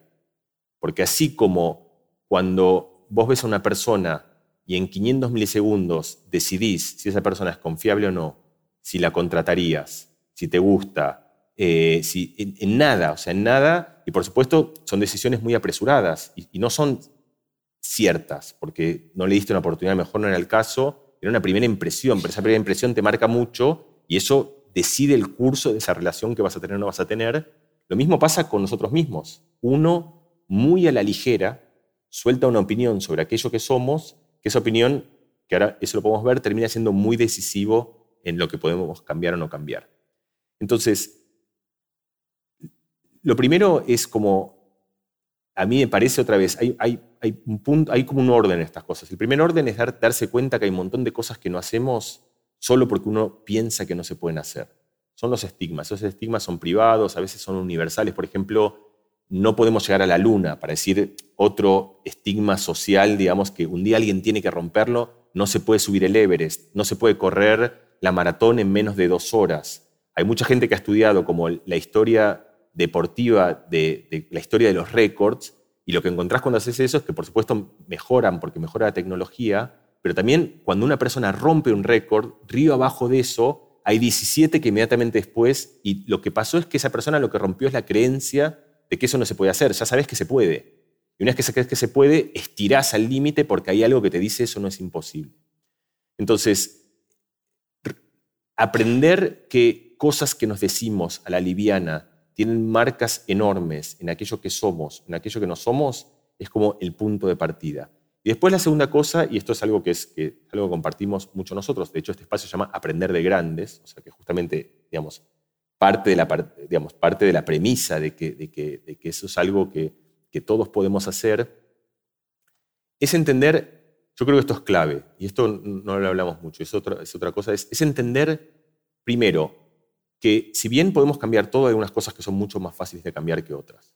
Y el ejemplo sistemático de eso es cuando aprendes a correr, que habrá mucha gente acá que lo habrá hecho, hay, la resistencia es muy fácil de cambiar, por eso hay tanta gente que ahora hace maratones o 10 kilómetros, porque es muy gratificante, porque vos podés pasar, podés multiplicar por 10 muy fácil la distancia o el tiempo que puedes correr. Una persona que corre un kilómetro y no puede más, empieza a correr, corre, corre y al mes ya puede correr dos kilómetros y a los dos meses corre cinco y a los 10 y si quiere 40 también. La mayoría, salvo excepciones muy puntuales de... Pero la gran, la gran, gran mayoría de la gente, si una persona quiere hacer un maratón, lo hace, la enorme mayoría de la gente. En cambio, si vos te propones, vos corres los 100 metros en 15 segundos y querés correrlos en 14 segundos, es un proyecto de vida muy frustrante. Porque eso es algo que es muy difícil de cambiar. Porque el tipo de desarrollo muscular que eso requiere se puede cambiar, pero es un trabajo bestial para ganancias muy marginales. Entonces, lo primero es identificar en el dominio de lo emocional o lo cognitivo, es decir, cuando yo me propuse estas cosas, quiero tener un mejor diálogo con mis hijos, quiero eh, por ahí que los celos a veces se temperen más o no aparezcan como yo querría que aparezcan, quiero que los miedos no me movilen, dentro de todo ese espacio de deseos, creo que es razonable identificar cuáles son aquellos que son más plausibles, porque son como trabajos que son más gratificantes. Y parte de eso parte de algunas premisas que tenemos, pero también parte es experimental. Uno empieza y, se fija, digamos, si es algo que, avanza o no. ¿Y si sabemos eso? ¿Sabe, puedes saber así en el paralelo de correr resistencia versus velocidad, que uno es más fácil de cambiar que el otro, en las cuestiones de nuestro desarrollo personal? Sí, te sabemos cuáles son un ejemplo de eso. Por mm. ejemplo, algo que mucha gente quiere cambiar, yo entre ellos, o sea, yo soy uno de los mucha gente, es la introversión. Mucha gente que, tiene un deseo, yo, sé que acá no lo parece, pero, ah, pero soy profundamente introvertido, o sea, al punto tal de que una, algo, para los que sean introvertidos, yo le voy a darse cuenta un diagnóstico introvertido. Yo estoy en una fiesta y estoy un rato y en algún momento a los 40 minutos tengo que entrar al baño porque tengo que estar solo. O sea, necesito un momento, no me banco más el ruido, no me banco más mirar, no me banco más que me miren. O sea, necesito un momento en el que quiero meterme, como aislarme en un momento y, yo me di cuenta que no soy tan raro. Tampoco, e, eso no es algo que le pase a todo el mundo. Eh, en la fiesta se hace una fila en el baño. Sí, hay una fila. De los introvertidos que están... el, no, el problema, el problema actual es que vos entras al baño y está lleno de gente. claro. Entonces, más como, ese es el quilombo de... Em, eh, eso, eso es difícil de cambiar. Eso es un ejemplo porque son aquellas cosas que se llaman del temperamento, que son como cosas muy idiosincráticas que son difíciles de cambiar. Pero eh, lo que es fácil de cambiar relativo a eso es encontrar aquellos lugares en los cuales, dado aquello que sos, te acercás más a lo que querés ser. Y curiosamente, que yo creo, eso lo entendí, un día yo hice un curso en el CONEX, eh, estaba parado hablando para mucha gente y entre toda esa gente está Luis Pelletti, a quien vuelvo a nombrar por segunda vez hoy. Y cuando terminé el curso, Luis me mandó un mensaje que me emocionó mucho porque él me decía eh, algo que también tiene que ver con, con cosas de él, pero que, que él lo que había sentido era que yo estaba en el escenario porque justamente estaba buscando algún lugar en el que podía ser quien yo quería ser, digamos. Eh, y él me conocía poco, es decir, él... él eh, y yo ahí entendí que efectivamente que alguna búsqueda de, de encontrar en qué ámbitos yo podía, dado aquello que soy, las restricciones que tengo, las cosas que me salen, las cosas que no me salen, acercarme más a aquello que yo puedo hacer. Entonces, es más fácil cambiar el grupo de gente con la que tendés a estar, o el tipo de conversaciones que tenés, o decir algunas cosas, o si hace falta incluso hasta ir al baño cada tanto, no pasa nada, y estar bien con eso, estar en paz, y hasta hablarlo y confesarlo y decirlo sin ningún problema, que tratar de cambiar tu naturaleza introvertida y estar cómodo donde no estás cómodo. Entonces, ese es un ejemplo de y, también es un ejemplo que creo que es válido porque parte de reconocer también tu propia miseria, o en este caso mi propia miseria, digamos, las cosas, o no miseria, pero mis, lugares, digamos, este, eh, porque miseria es una palabra, pero dificultades, idiosincrasias, eh, limitaciones. Te doy otro ejemplo, muy tonto, esto se llama Pacto Ulises, vos lo conocés muy bien, pero por ejemplo, yo soy, digamos, yo me paso dando charlas en las que cuento la estupidez profunda de una persona que va en el coche con sus hijos, le suena un mensaje en el celular y miran y lo responden un WhatsApp que es irrelevante, en el que están diciendo, no, llego hoy un poquito más tarde, por ejemplo. Y ponen en riesgo, a ellos ni te cuento, pero a la gente que más quieren por responder un mensaje que no vale para nada la pena. Yo, o sea, debo haber contado esto 375 veces literalmente, no sé cuántas, pero muchas, muchas, muchas. Yo en el coche y suena el teléfono, agarro el coso y respondo y le digo, no, hoy no puedo, y corrijo porque lo escribí mal. Y cada tanto tengo, pienso, o sea, ¿cómo puede ser? O sea, lo conté tantas veces, lo entiendo también. Entonces, ahí uno entiende también sus propias limitaciones. Es decir, yo en, el calor de la escena, de ese calor, además tan poco caluroso, porque no, es, no estamos hablando de, de una aventura extraordinaria, pero hay algo en el que, por supuesto, está muy afinado, en el VIP del WhatsApp, en el que que está muy trabajado porque, digamos, conocen los pecados capitales y van directamente a ellos. Y entonces, eh, digamos, aparecen cual sirenas de, Ulises para decirte, acá estoy, tu mensaje que tienes tantas ganas de responder, y uno es vulnerable. Entonces, e, el del coche no lo tengo resuelto, pero el que sí tengo resuelto, el, el coche tengo un problema que es que necesito el teléfono para, para para el mapa, para entonces no puedo, lo que la solución que yo querría es dejar el teléfono en un lugar en el cual no puedo accederlo, pero lo necesito porque pienso que si me pasa algo tengo que llamar entonces y no tengo, como soy un cero tecnológico, no sé cómo hacer para usar el teléfono y que solo esté habilitado. Si me enseñas después, después lo, haría.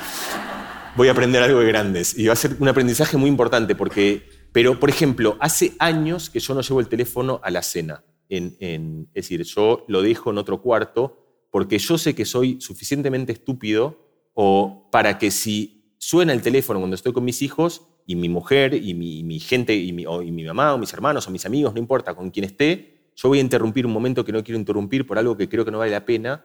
Entonces, eso es otro ejemplo de qué puedes cambiar y qué no puedes cambiar. Es fácil dejar el teléfono en un lugar, no es fácil evitar la pulsión grabada en un lugar muy profundo de tu cerebro de responder a algo que está muy afinado para hacerte responder. Son ejemplos sencillos, pero son ejemplos en los cuales vos podés identificar, otra vez, dónde es la estructura de un deseo. Yo no quiero realmente interrumpir la conversación con alguien que quiero, no, no quiero estar hablando con vos y empezar a mirar el teléfono y no mirarte a la cara, no quiero hacer eso. Identificar mis límites, o sea, identificar que, cómo hago para cambiar eso, identificar la vía más sencilla que yo puedo encontrar para eventualmente poder resolver ese problema. Está buenísimo. Vamos a otro aspecto de las palabras que me fascina y que lo conversamos un poquito eh, entre nosotros, y es el hecho de que a veces hay palabras para decir lo que queremos decir y a veces no hay. ¿no? Y eso depende mucho del idioma, de nuestra formación, de la cultura. Eh, y, eso también ceja nuestra forma de pensar, qué podemos pensar y qué no, o cuán difícil es pensar en algo o, no. ¿Qué, aprendiste de eso? Mira, eh,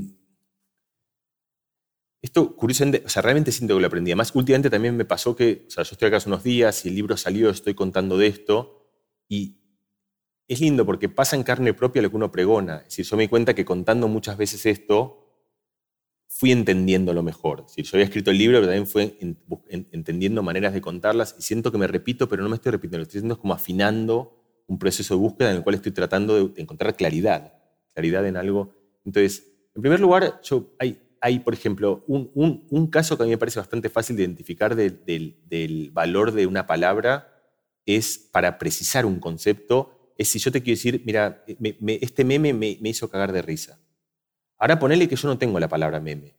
Y quiero, te, le puedo decir, porque el lenguaje tiene, te puedo decir, este dibujo que es una especie de representación icónica, pero que esboza una idea que puede contagiarse viralmente, pero es difícil decir eso, porque tengo que hacer como un viaje y una excursión tan larga en la que se vuelve impráctico. Entonces, el lenguaje tiene esta eh, doble identidad de que, por un lado, potencialmente tiene la capacidad recursiva, infinita, lo que tantos lingüistas han estudiado, que te permite llegar con infinita precisión a cualquier lado, porque vos puedes ir agregando palabras, una paleta de colores infinitas, y acercarte a cualquier concepto, pero en la práctica eso no pasa. En la práctica vos nos decís, mira, tengo una tristeza eh, un tanto eh, leve, pero sostenida en el... Si estoy triste. Y cuando decís estoy triste es un problema porque hay muchas cosas distintas, es decir, enumeremos tristezas, no sé, la tristeza de un nene que se le cayó un helado, eh, la tristeza de una persona que se murió un ser querido, eh, la tristeza de un hincha que perdió a su equipo de fútbol. Son todas muy distintas. La última tiene un dejo de bronca, te lleva a otro lugar, es decir, son experiencias, de experiencias humanas eh, pero lo que nosotros hacemos es agregamos todas estas experiencias, es la necesidad del lenguaje, en una única palabra que se llama tristeza.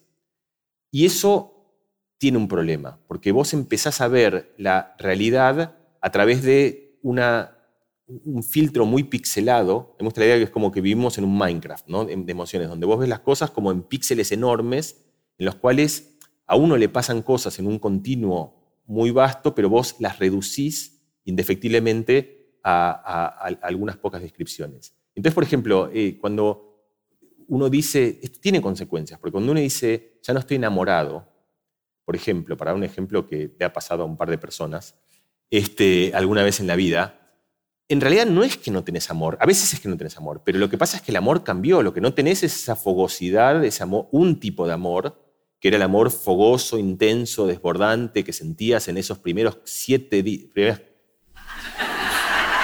15 minutos de relación. Este, eh, eh, pero a lo mejor tenés otro amor. Y a lo mejor ese amor hasta es mucho más interesante incluso. Y más, o no, no importa. Pero el, intentar llamar esas dos cosas tan distintas, intentar decir que por un hijo sentís amor, o que por eh, una pareja sentís amor, o que por un amigo sentís amor, o que por... es pernicioso.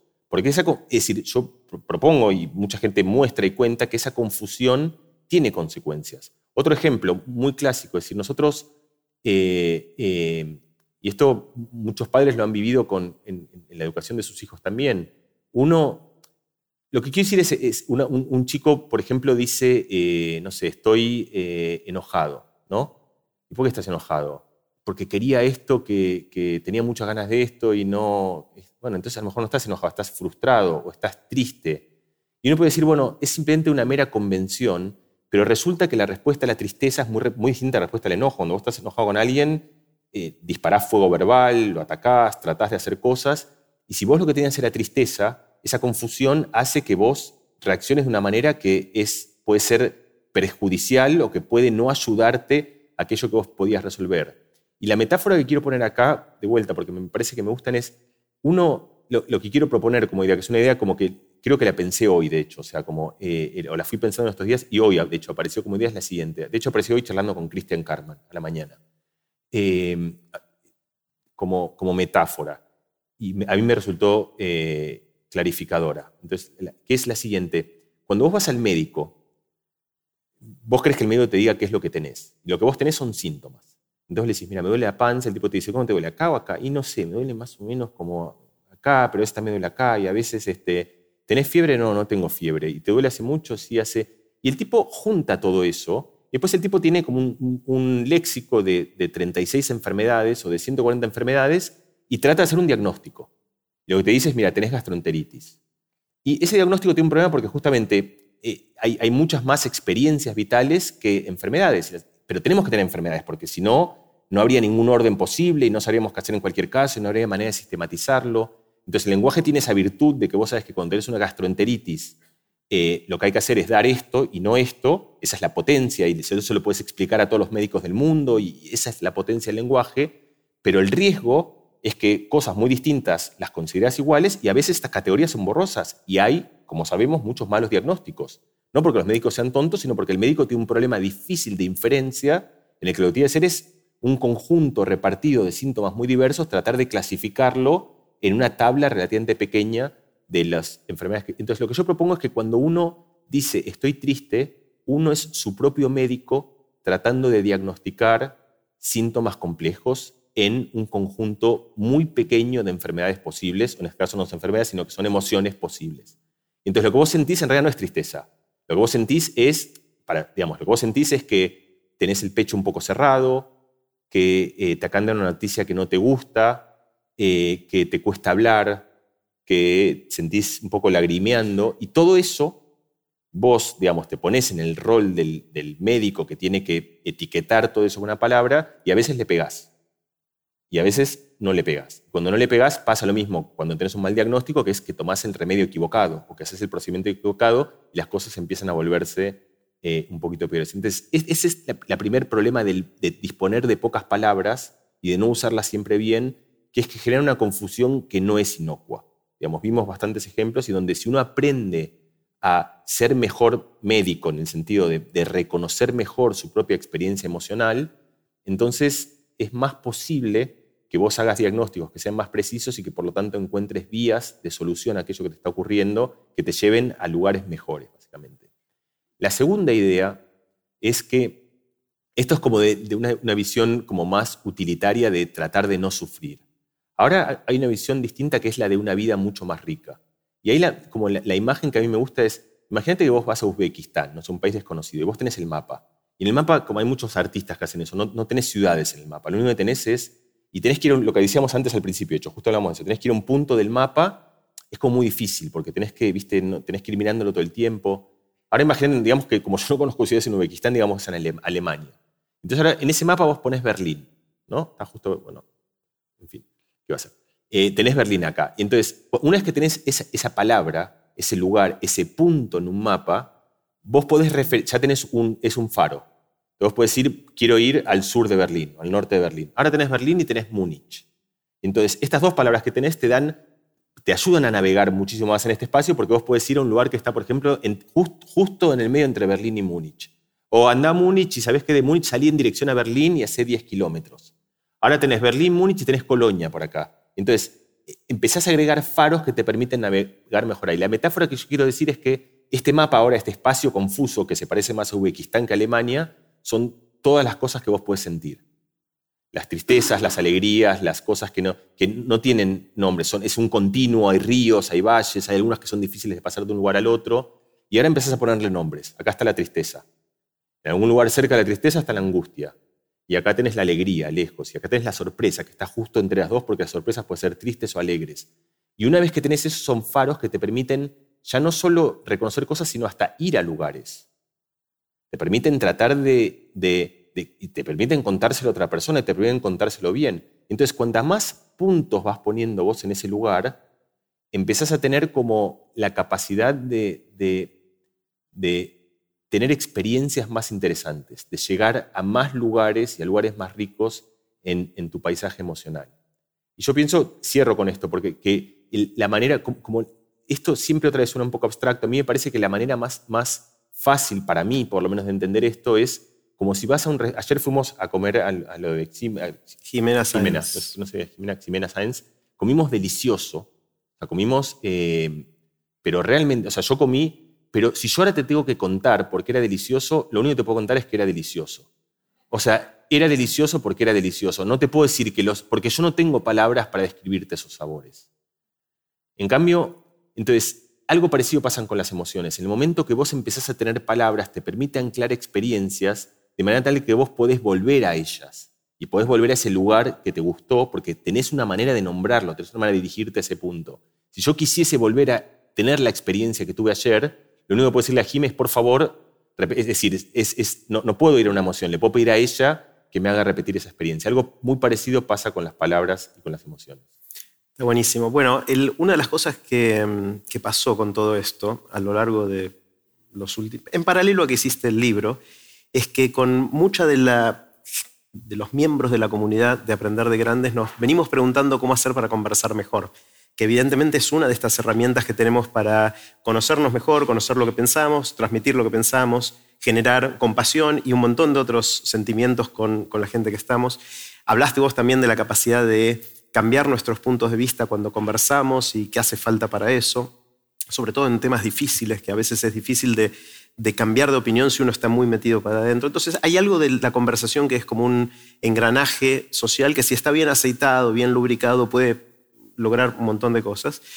Y nos preguntábamos eh, con un grupo de amigos, muchos de los cuales están hoy acá, cómo hacer para conversar un poco mejor. Porque una de las frustraciones, que por lo menos tengo yo, pero que entiendo que es compartida por mucha gente, es que muchas veces en situaciones sociales no salen buenas conversaciones y terminamos cayendo en el último escándalo político de la farándula o el resultado deportivo, que no está mal hablar de eso, pero si solo hablamos de eso nos estamos perdiendo un montón de cosas. Entonces, eh, construimos un dispositivo, que lo tengo acá en el bolsillo, y que se llama el juego de aprender de grandes. Ahora, eh, no, se ve de todos lados, pero es, un juego que consiste en un mazo de cartas está acá. Estas son las cartas de aprender de grandes, que eh, cada carta tiene una pregunta. Una pregunta que tiene como objetivo disparar conversaciones. Eh, entonces tengo acá el mazo y te propongo que juguemos. Entonces vamos a jugar, eh, tiene muchas modalidades de juego el, el, juego de aprender de grandes, pero acá vamos a hacer una que vamos a hacer así. Mitad para vos, más o menos, mitad para mí. Yo agarro tres elegí tres y yo elijo tres. Bueno. Y vamos a hacer lo siguiente. De las tres que vos tenés, elegí una de las preguntas que me querés hacer a mí y yo voy a hacer lo mismo para vos. Envido. Real envido. No, pero vamos a ver. Quiero, quiero, quiero. ¿Sí? Quiero 33 de mano. ¿no? Yo tengo el, no, no, yo tengo el 9 y el 8 de bastos. No sé ah, cómo se cuenta el envido con, 9 y 8 porque tiene. Yo pensé que era insuperable. No, no, mira, 9 y 8, no sacamos los 8 y los 9. Bueno, eh, a ver, déjame pensar. Bueno, yo ya tengo. Uy, no, este, compiten las preguntas, ¿eh?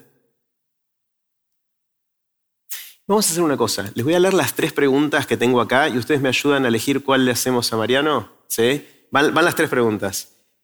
La primera, el 9 de basto. ¿Cuál crees que es la noticia reciente más interesante? Vayan, pensando cuál es la favorita y después hacemos manos. ¿eh? Esa no. Esa. no podés influir no, no, no, no, no, no, influí, no dije nada. Ah, no, me pareció escuchar algo.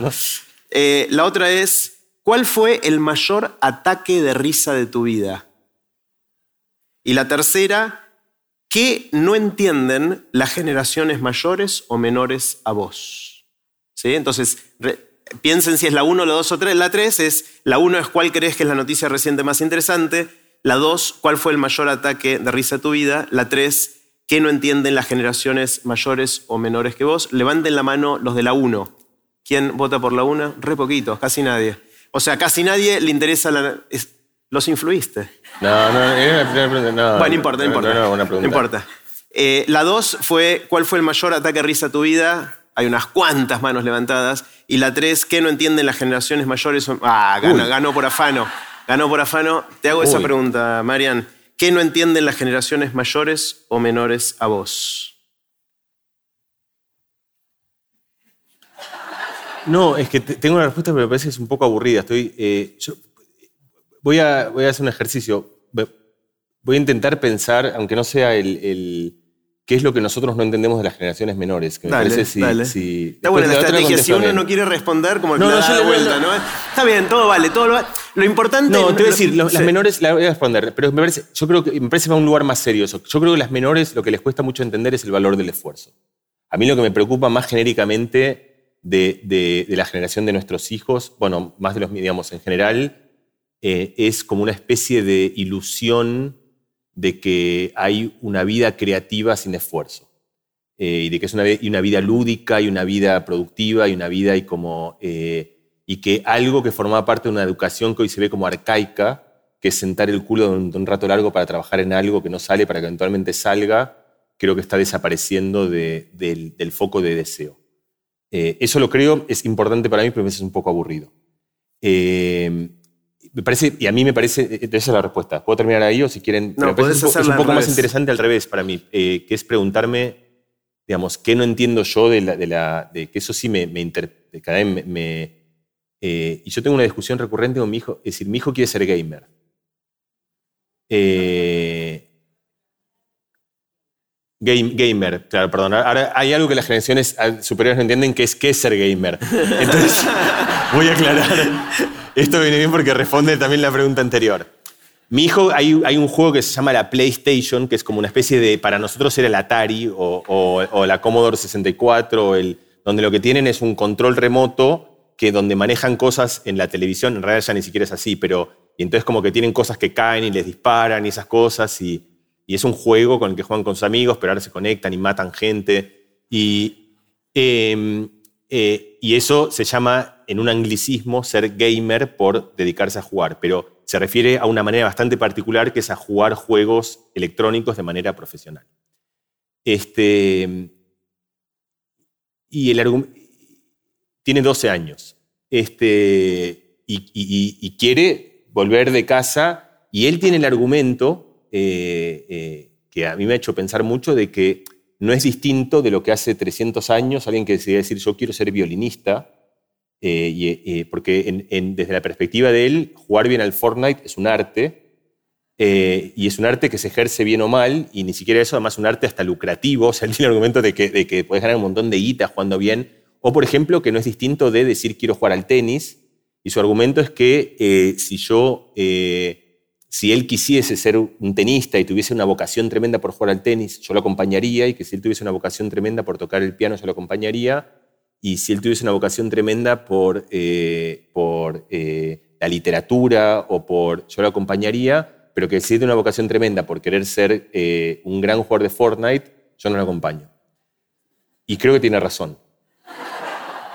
Pero me cuesta muchísimo entenderlo porque, porque creo que hay toda una cantidad de límites, eh, ese creo que es un límite generacional, que a mí me cuesta mucho aceptar eh, esencialmente que eso es un arte, o que eso es una, o, una artesanía, una profesión. ¿Y, profundamente sentís que no lo ves todavía o estás convencido de que él está... No, yo, yo, tengo argumentos por los cuales pienso que, y los, los, eh, que tienen que ver con cierta inacción del juego electrónico, que a mí, pero es cierto que esa misma acción es una acción del violín.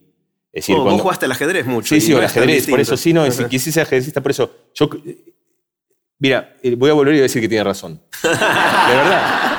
O sea, no veo, creo que tiene razón y que no lo puedo entender. O, sea, conversando eh, podemos cambiar de opinión. Es parte sí, de lo creo que, tiene razón, creo que tiene razón y que realmente quiere ser eso y después estará en mí igual que si él me dice que quiere ser pianista y yo veo que no va para ningún lado eso, es decir, yo no voy a dejar que él haga lo que quiera, pero creo que siente una pasión por eso y, no, a esta edad, a esta edad digo, o sea, uno, uno eh, eh, pero creo que esa es una frontera generacional, que a mí me cuesta mucho entender que, eh, lo veo como adictivo, pero el ajedrez es adictivo, es decir, veo todas las cosas malas que, igual creo que están en otras expresiones que han sido, y entiendo que en algún que digamos, en otra generación, si uno quería ser músico y tocar la guitarra eléctrica, tenía que decir que no, porque soy, y si mi hijo quisiera tocar la guitarra eléctrica, sería genial, me parecería espectacular que eso es lo que quiere hacer pero que a lo mejor hace dos generaciones eso ya no se veía así y que yo creo que jugar al Fortnite es, es un ejemplo eh, de eso.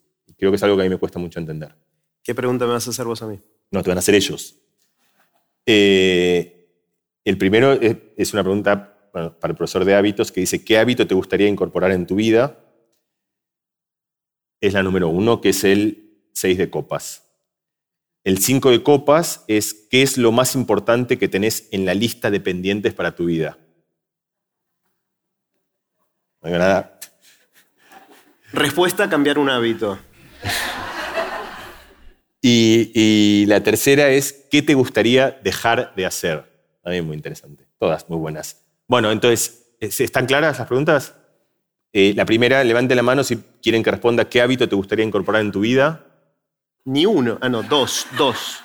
Baldo y alguien de allá atrás. Eh, levante la mano eh, los, que, los que quieren preguntar qué es lo más importante que tenés en la lista de pendientes para tu vida. Unos cuantos. Muchos. Y levanten la mano los que quieren preguntar qué te gustaría dejar de hacer. Ajá. Uh, tenés que responder dos, Jerry. Hay, hay dos mayorías absolutas. No, pero me parece que, que, que me gustaría dejar de hacer, es, creo que es la que tiene más manos. Eh, ¿Qué me gustaría dejar de hacer? Eh, bueno, justo voy a. Lo primero que me sale, sin pensarlo mucho. Eh, así pienso hablando, que es algo que no hago mucho. Así voy a estar tratando de, usar esto que estamos diciendo. Justo cuando estamos acá atrás esperando y preguntándonos si había venido alguien o no a pesar de la lluvia y todo eso, le conté a Mariano que una de las cosas que, mm, que me pasa es que me cuesta soltar o dejar eh, algunas cosas en las cuales podría pedir más ayuda, eh, como la producción de todo esto.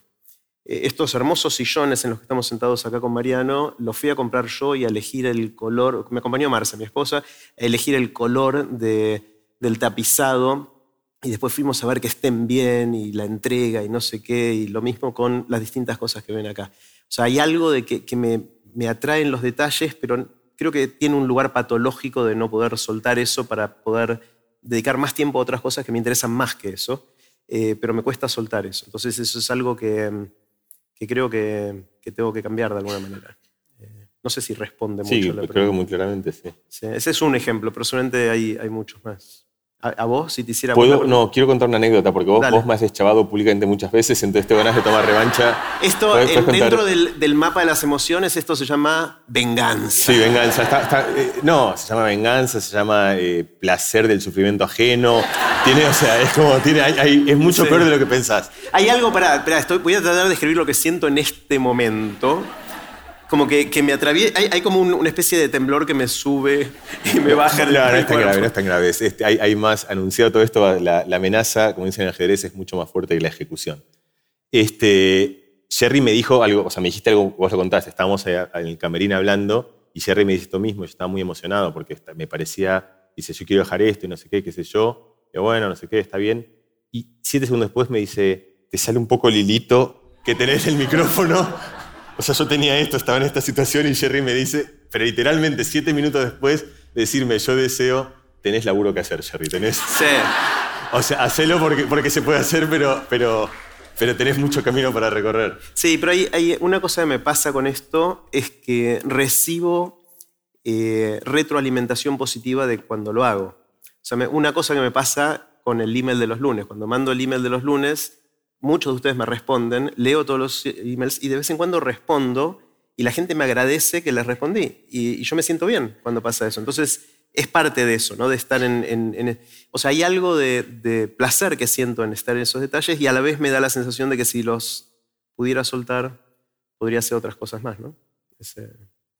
Eh, vamos a hacer un... Quiero hacer un experimento. Vamos a hacer otro experimento. Dado que estamos experimentando acá y, jugando y todo esto, eh, Está yendo un buen lugar esto. Sí, sí, me parece que esto, esto pinta bien. ¿Cómo haríamos? Desafío para que pensemos juntos, acá.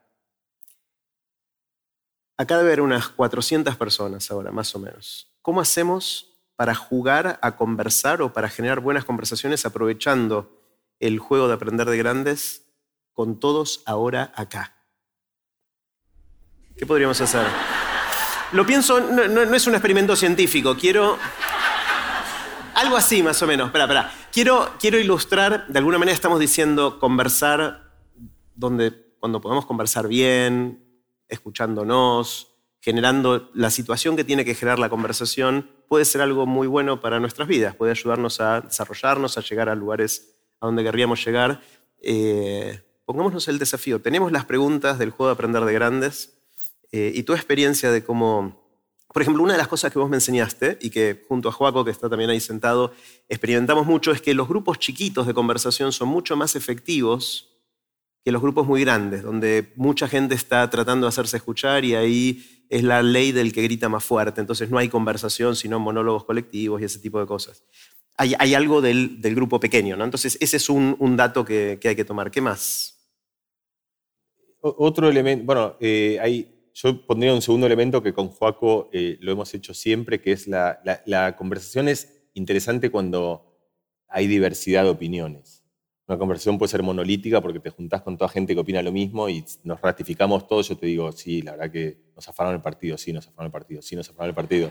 Entonces, sí, nos afaron el partido, ¿qué vas a decir? Pero querés tener a alguien que te diga, no, la verdad que no, nos afaron ustedes el partido. Entonces, suele haber como uno se sienta al lado, en general como uno viene y se sienta al lado de su amigo, entonces una cosa siempre, con Joaco es que en vez de que juegue, que, que, hablen de a cuatro, pero con los cuatro que están al lado, que probablemente se conozcan, es que se den vuelta y hablen con el que está atrás o adelante, que es este, eh, una persona que raramente, entonces, como armar kilo, o se levantan y van filas atrás, y además hay un buen valor de eso, que es como un poco de, también de desorden, eh, que ayuda a, entonces yo creo que es como eso, ¿no? Armar grupos ¿Grupos diversos. de, cuántos? ¿De a tres, de a cuatro? De sí, yo diría eh, no, no, más de, no más de cinco, idealmente entre tres y cuatro. idealmente entre tres y cuatro. De gente que no se conozca previamente. Sí, idealmente. Si no se conoce, por eso. Si, se no se conozcan todos, idealmente se dan vuelta. Y después otra cosa que también está bien es, eh, estas preguntas justamente son buenas porque hay buenas maneras de convocar ideas y malas maneras. Como eso yo cuento siempre con el ejemplo si vos preguntas a alguien cómo estás.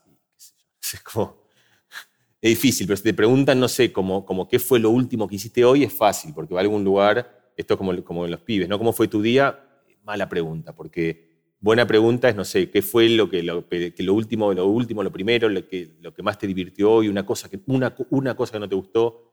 Entonces, como eso, estas preguntas justamente están afinadas para eso, pero, pero somos todos distintos algunas funcionan mejor. Entonces, también otra cosa que me parece interesante es lo que acabamos de hacer que es dar cierta libertad para que la gente elija dentro de un rango restringido de preguntas eh, qué conversar. Como que no, que no es tipo tirar todos la misma pregunta, sino que haya opciones y que la gente pueda elegir. Y yo creo que con eso. Está bueno, acá eh, llegamos a un lugar. Ahora les voy a mostrar algo que parece que todo esto está preparado, pero fue genuina esta conversación.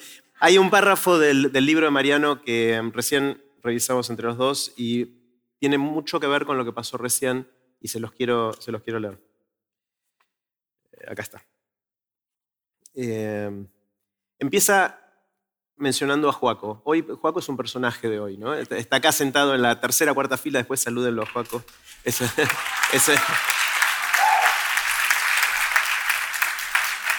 Dice, dice así, Joaquín Navajas, Jerry Garbulski, su seguro servidor, y yo, es decir, el, libro es de Mariano. Entonces yo, reemplácenlo por Mariano. Escogimos algunas preguntas de este juego para realizar un experimento cuyo objetivo era entender si la conversación mejora la toma de decisiones aproximadas e intuitivas. El experimento era bastante inusual porque se realizó en un teatro con 10.000 personas. Esto lo hicimos en un evento de TDX Río de la Plata, que yo sé que todos ustedes van a venir el primero de noviembre al próximo evento que vamos a hacer, que va a estar espectacular en lo que quizás sea el debate público y simultáneo más numeroso de la historia humana hasta ese momento. Teníamos 15 minutos para poner a jugar a miles de personas de forma tal que cada una descubriera algo sobre sí misma. Ese día pasó algo especial. A veces, imprevistamente, la ciencia sucede. En el escenario, urgido por el tiempo, dirigiendo un experimento en vivo con 10.000 personas, recordé, Mariano recordó, mis días, sus días. Parece de Lutier. Sí, sí. Oh María, yo te amo. Ámame como yo te amo a ti. No. Ámelo como, él, ama a usted. Y todos los demás envidiarán nuestro amor. Y todos nosotros envidiaremos el amor de ellos. Bueno. Súmelo. Eh, bueno, decía, en, En el escenario, urgido por el tiempo, dirigiendo un experimento en vivo con 10.000 personas, recordé mis días de estudiante en Nueva York, cuando registraba la actividad de neuronas en la corteza visual del cerebro. En medio de ese mundo microscopio del tejido cerebral, inédito para mí, lo que más me sorprendió fue el ruido amplificado de la corriente de iones al entrar en la célula. Años después, envuelto en el estruendo de miles de conversaciones simultáneas, volvió a sonar la música de un experimento que da vida a la ciencia. Entonces todo el vértigo acumulado se relajó y entendí que, más allá de lo que fueran a revelar los datos, el experimento ya había funcionado. Vamos a dejarlo ahí. Es de alguna manera lo que pasó recién acá, eh, algo que nos encanta con Mariano y casi que nos dimos el lujo de hacer esto acá para escucharlos a ustedes conversar. El murmullo que hubo durante este rato en esta sala es espectacular. Es, música para nuestro... ¿La pasaron bien en las conversaciones? Bueno, espectacular. Eh.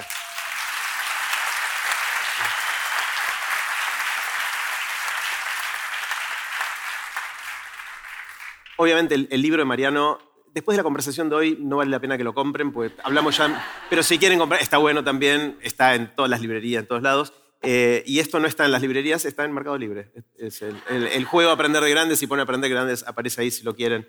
Eh, está espectacular para... Ya lo, estuvimos probando bastante, este es medio el lanzamiento de ese juego también, pero el, funciona muy bien en grupos no muy grandes, tipo 5, 6, 7, 3 personas, eh, y puede ser de gente que no se conoce mucho y quiere conocerse más, o de gente que se conoce mucho, pero que muchas veces no se hizo estas preguntas todavía, y que puede generar disparadores de conversación que pueden estar eh, buenos. Quiero hacerle otra pregunta a Mariano, antes de ir a las preguntas de, ustedes. Eh, y es que cuando vos subiste al escenario, te vi renguear un poquito. No. sí, yo te vi renguear. ah, sí, sí, por ahí vi mal, pero es lo que yo... No, a eso iba, no, no rengueo, no. ¿Qué onda? Buena, ¿vos? ¿Cómo estás? Bien. ¿Qué, qué pasó? ¿Qué pasó? Eh,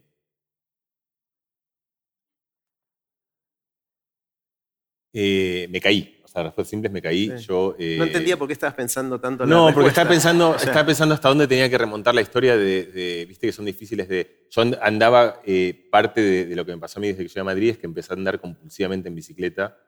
Es la historia del principio del libro. Vuelve, y, me digo esto un loco, o sea, había muy poca gente que hizo una locura con la bici. Y cuando uno piensa en andar en bicicleta, pensás como agarrar la bicicleta en casa y vas al laburo en bicicleta. O sea, yo agarraba la bicicleta y me iba a 250 kilómetros de mi casa subía, volvía 16 horas después, ese nivel, o sea, y eso lo hacía el día siguiente, el día siguiente, eh, o sea, estaba, eh, había enloquecido un poco.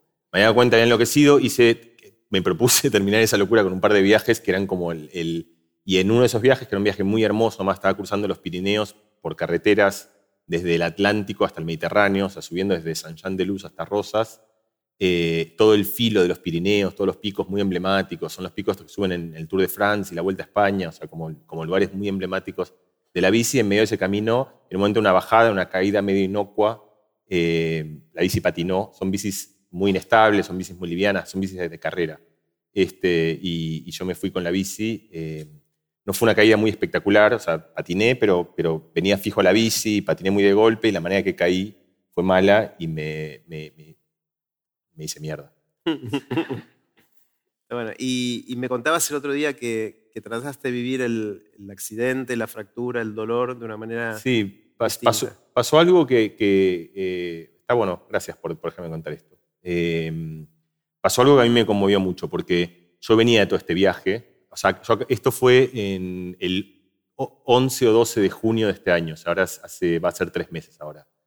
Yo había terminado de escribir el libro, en, que era una especie de parada en este viaje en que yo venía de, aprender a, tomar un poco el timón de la, vida, de la experiencia, de cómo uno vive cada cosa. Eh, y de repente estaba estrolado eh, y el momento agudo fue muy duro, pasé mucho dolor, fue, pero pasado eso tenía un viaje que era un viaje complicado, porque, porque tenía una fractura muy fea, me había roto el fémur en nueve pedazos, me tengo hierro por todos lados, este, era doloroso, estaba muy restringido, no podía mover, era, no, estaba bueno. Este, y yo entendí como muy rápido que era también una oportunidad de poner a prueba toda la teoría, o sea, todo lo que, eh, y que yo tenía como cierta injerencia en que yo no podía cambiar la realidad, tampoco podía hacer que eso fuese una experiencia espectacular, pero que tenía cierta injerencia en con qué predisposición quería afrontar esta aventura. Y mi punto de partida no era bueno tampoco porque cada uno tiene sus lugares buenos, sus lugares malos. Esto te lo conté yo también. Eh, yo, yo, soy muy hipocondríaco. Eh, una cosa que no se me da bien es manejar la enfermedad. nunca fue, o sea, soy peor en eso que cantando. Eh, voy a contar una única anécdota que creo que es, una vez fui al médico porque estaba convencido que tenía un tumor en el estómago, que no hay tumores en el, bueno, o sea, como en el, en el no, en el, arriba del, este, y el médico me dijo que era el ombligo. Este, es cierto que yo había adelgazado, entonces me toca, digamos, antes no me tocaba el ombligo, pero, pero creo que ni Woody Allen pudo imaginar, o sea, que uno puede confundir el ombligo con, algo que te va a quitar la vida. Bueno, en fin, este, ese era yo. Y entonces, en ese contexto, otra vez, decidí, decidí como disposición, como uno puede entrar a un partido de fútbol, decir, voy a entrar a disfrutarlo, voy a entrar a matar al otro, voy a entrar a con el cuchillo en los dientes o voy a entrar a hacer jueguito, como uno puede entrar en una conversación a decir voy a entrar a convencerlos de que, tengo razón o voy a entrar a disfrutar y aprender, eh, yo decidí que iba a emprender este viaje con un ánimo de intentar que se convierta en la, mejor experiencia posible.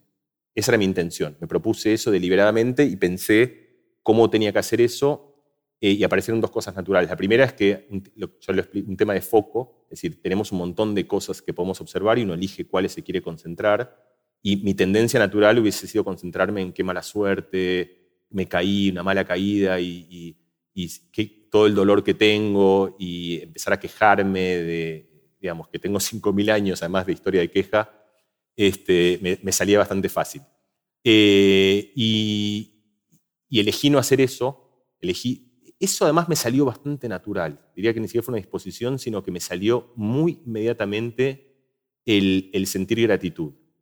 El sentir gratitud por vivir en un momento de la historia en la cual eh, esa fractura no era letal y que me iban a curar y que iba a ser un embole, pero iba a estar bien, en que me cuidaron bien, que estuve al lado de gente que viajaba conmigo a la cual yo no conocía y que muy amorosamente se quedaron y me llevaron en un ejercicio de compasión, en que mi familia eh, se desvivió en cuanto supo en que estaba bien acompañado, en que... En que eh, y entonces de repente me pareció que yo no tenía mala suerte, sino que tenía un montón de suerte, que dada esa situación que me había tocado, y ese foco cambió ya muchísimo el valor de la experiencia, porque ya no... Y me empezaron a pasar cosas también en cómo me vinculo, porque cuando una persona se siente tan, que tiene tanta mala suerte, empieza a ser muy demandante, porque eh, te parece que todo el mundo tiene que devolverte la mala suerte que tuviste, y entonces haga lo que haga el otro nunca es suficiente y te terminas peleando. Y yo como estaba tan agradecido, cada vez que alguien me ofrecía algo, eh, me decía que no y se lo agradecía y le daba, o sea, me parecía, sentía justa. Y eso también mejoró muchísimo porque eso mejoraba la predisposición del resto de la gente y de, la gente con la que yo vivía y eso a,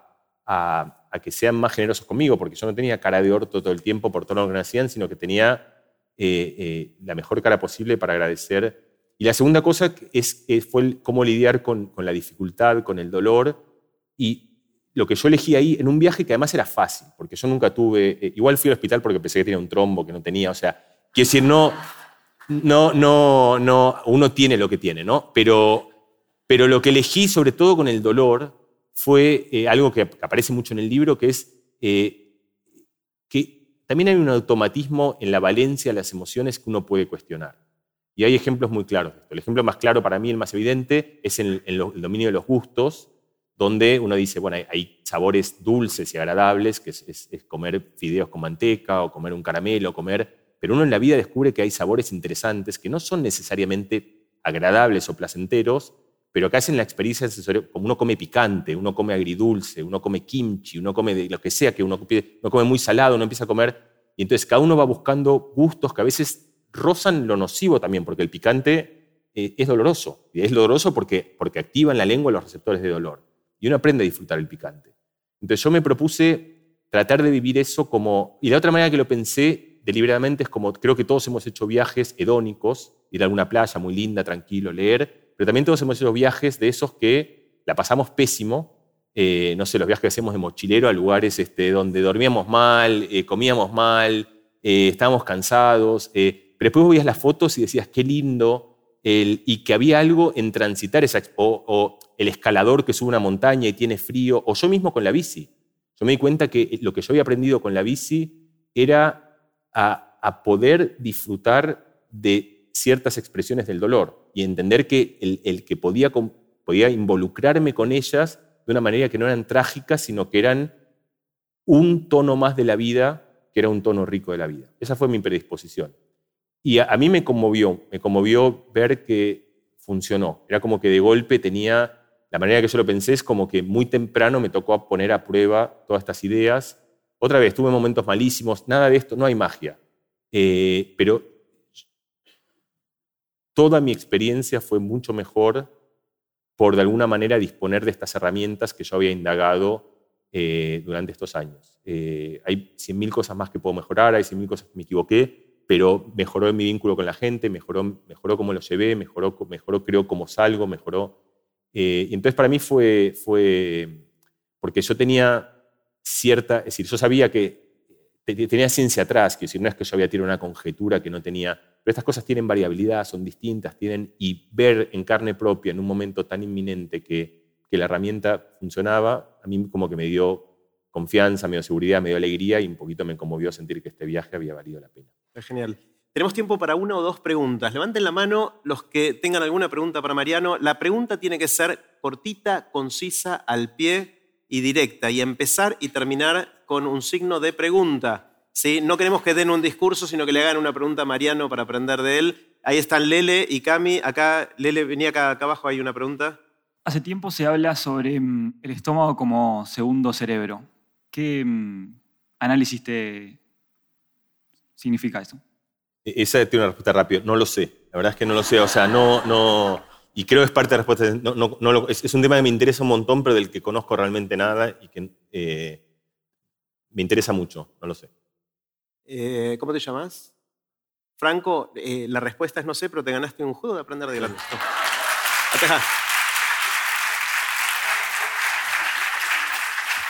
Otra, a ver, otra pregunta de este lado. ¿Alguien de este lado? Eh, a ver, levanta la mano. Acá Jorge tiene. Acercale, Cami. Ahí va, espera que te acerque el micrófono.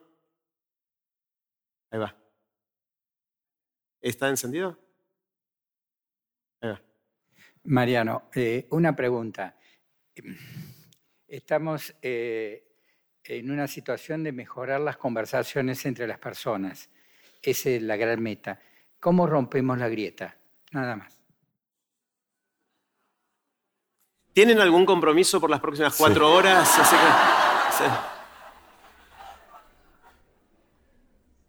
¿Cómo va a responder la corta? Eh, cambiando la predisposición con la cual, es decir, primero cambiando las conversaciones. Eh, entonces la pregunta es cómo cambiamos las conversaciones. Cambiando la predisposición, cambiando primero algunas cosas de la topología de la forma de las conversaciones, es decir, entendiendo que eh, para lo que pasó hoy. Uno puede conversar de a 3, de a 4, de a 5, pero no de a 500, porque eso produce fenómenos muy distintos, donde, donde uno no intercambia ideas, sino que uno dispara ideas. Y entonces yo creo que ahí tenemos que entender muy seriamente algo que es que hoy conversamos más que nunca, pero en el espacio equivocado. Y si uno un segundo piensa que una red social es eh, un lugar en el cual hay 15.000 o 100.000 o un millón de personas hablando al mismo tiempo, y vos lo, eh, lo pasa no las ves, pero vos visualizás eso y las pones todas en la cancha de River y pensás, estamos tratando de resolver un problema importante, hablando sin mil personas al mismo tiempo en la cancha de River, o de Boca, o de Ferro, o de Vélez, da igual, de la que quieran, entonces entendés que eso no puede suceder. Y ahí hay algo que es importante porque todo el mundo dice eso y lo entiende, pero nadie lo hace. Entonces a lo mejor algunos tendrían que tener la bravura de retirarse de las redes sociales y dejar de hablar ahí. O a lo mejor todos deberíamos hacerlo, porque una cosa muy importante es que todo el mundo piensa que eso es algo eso es algo que, tiene, que, hay que hacer, pero por supuesto lo tienen que hacer los otros. Mientras yo sigo diciendo en Twitter que tenemos que dejar de hablar en Twitter. Entonces ahí se da como el disparate ese de Leo Maslía de, de que no, termina nunca. Y la tercera cosa es entender que a veces hace falta moduladores de la conversación. Eso uno lo puede saber. Uno puede entrar a un partido de fútbol con el cuchillo de los dientes, uno puede entrar a un partido de fútbol y decir, vamos a jugar. Y si la misma situación que de repente vienen dos corriendo y se chocan pasa cuando las personas dijeron, vamos a jugar, uno se vuelta y le dice, perdón, otro dice, no, no pasó nada, si habías entrado con otra predisposición, en cuanto pasa ese leve roce que tiene que pasar, explota todo. Y otra vez, cada una de estas cosas creo que no conviene pregonarlas a los demás, sino realmente hacerlas uno mismo.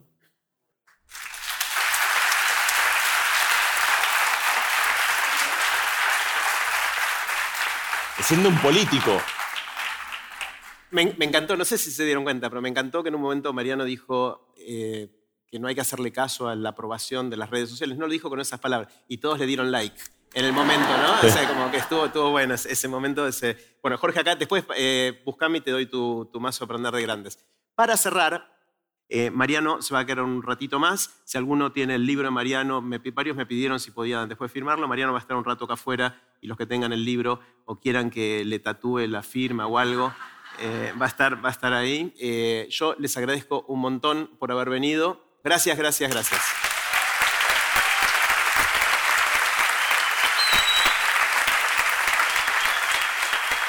Gracias. Y así terminó la conversación que tuvimos con Mariano y con las otras 400 personas que vinieron ese día. Puse los links de este episodio en aprenderdegrandes.com barra Mariano 2022. Espero que lo hayan disfrutado tanto como yo y toda la gente que lo vio en vivo.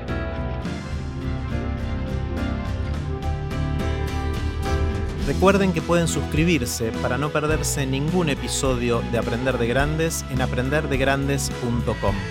Los espero en el próximo episodio de Aprender de Grandes, cuando les cuente lo que aprendo en mis intentos por seguir aprendiendo durante toda la vida y en las conversaciones que tengo con gente que admiro. Chao.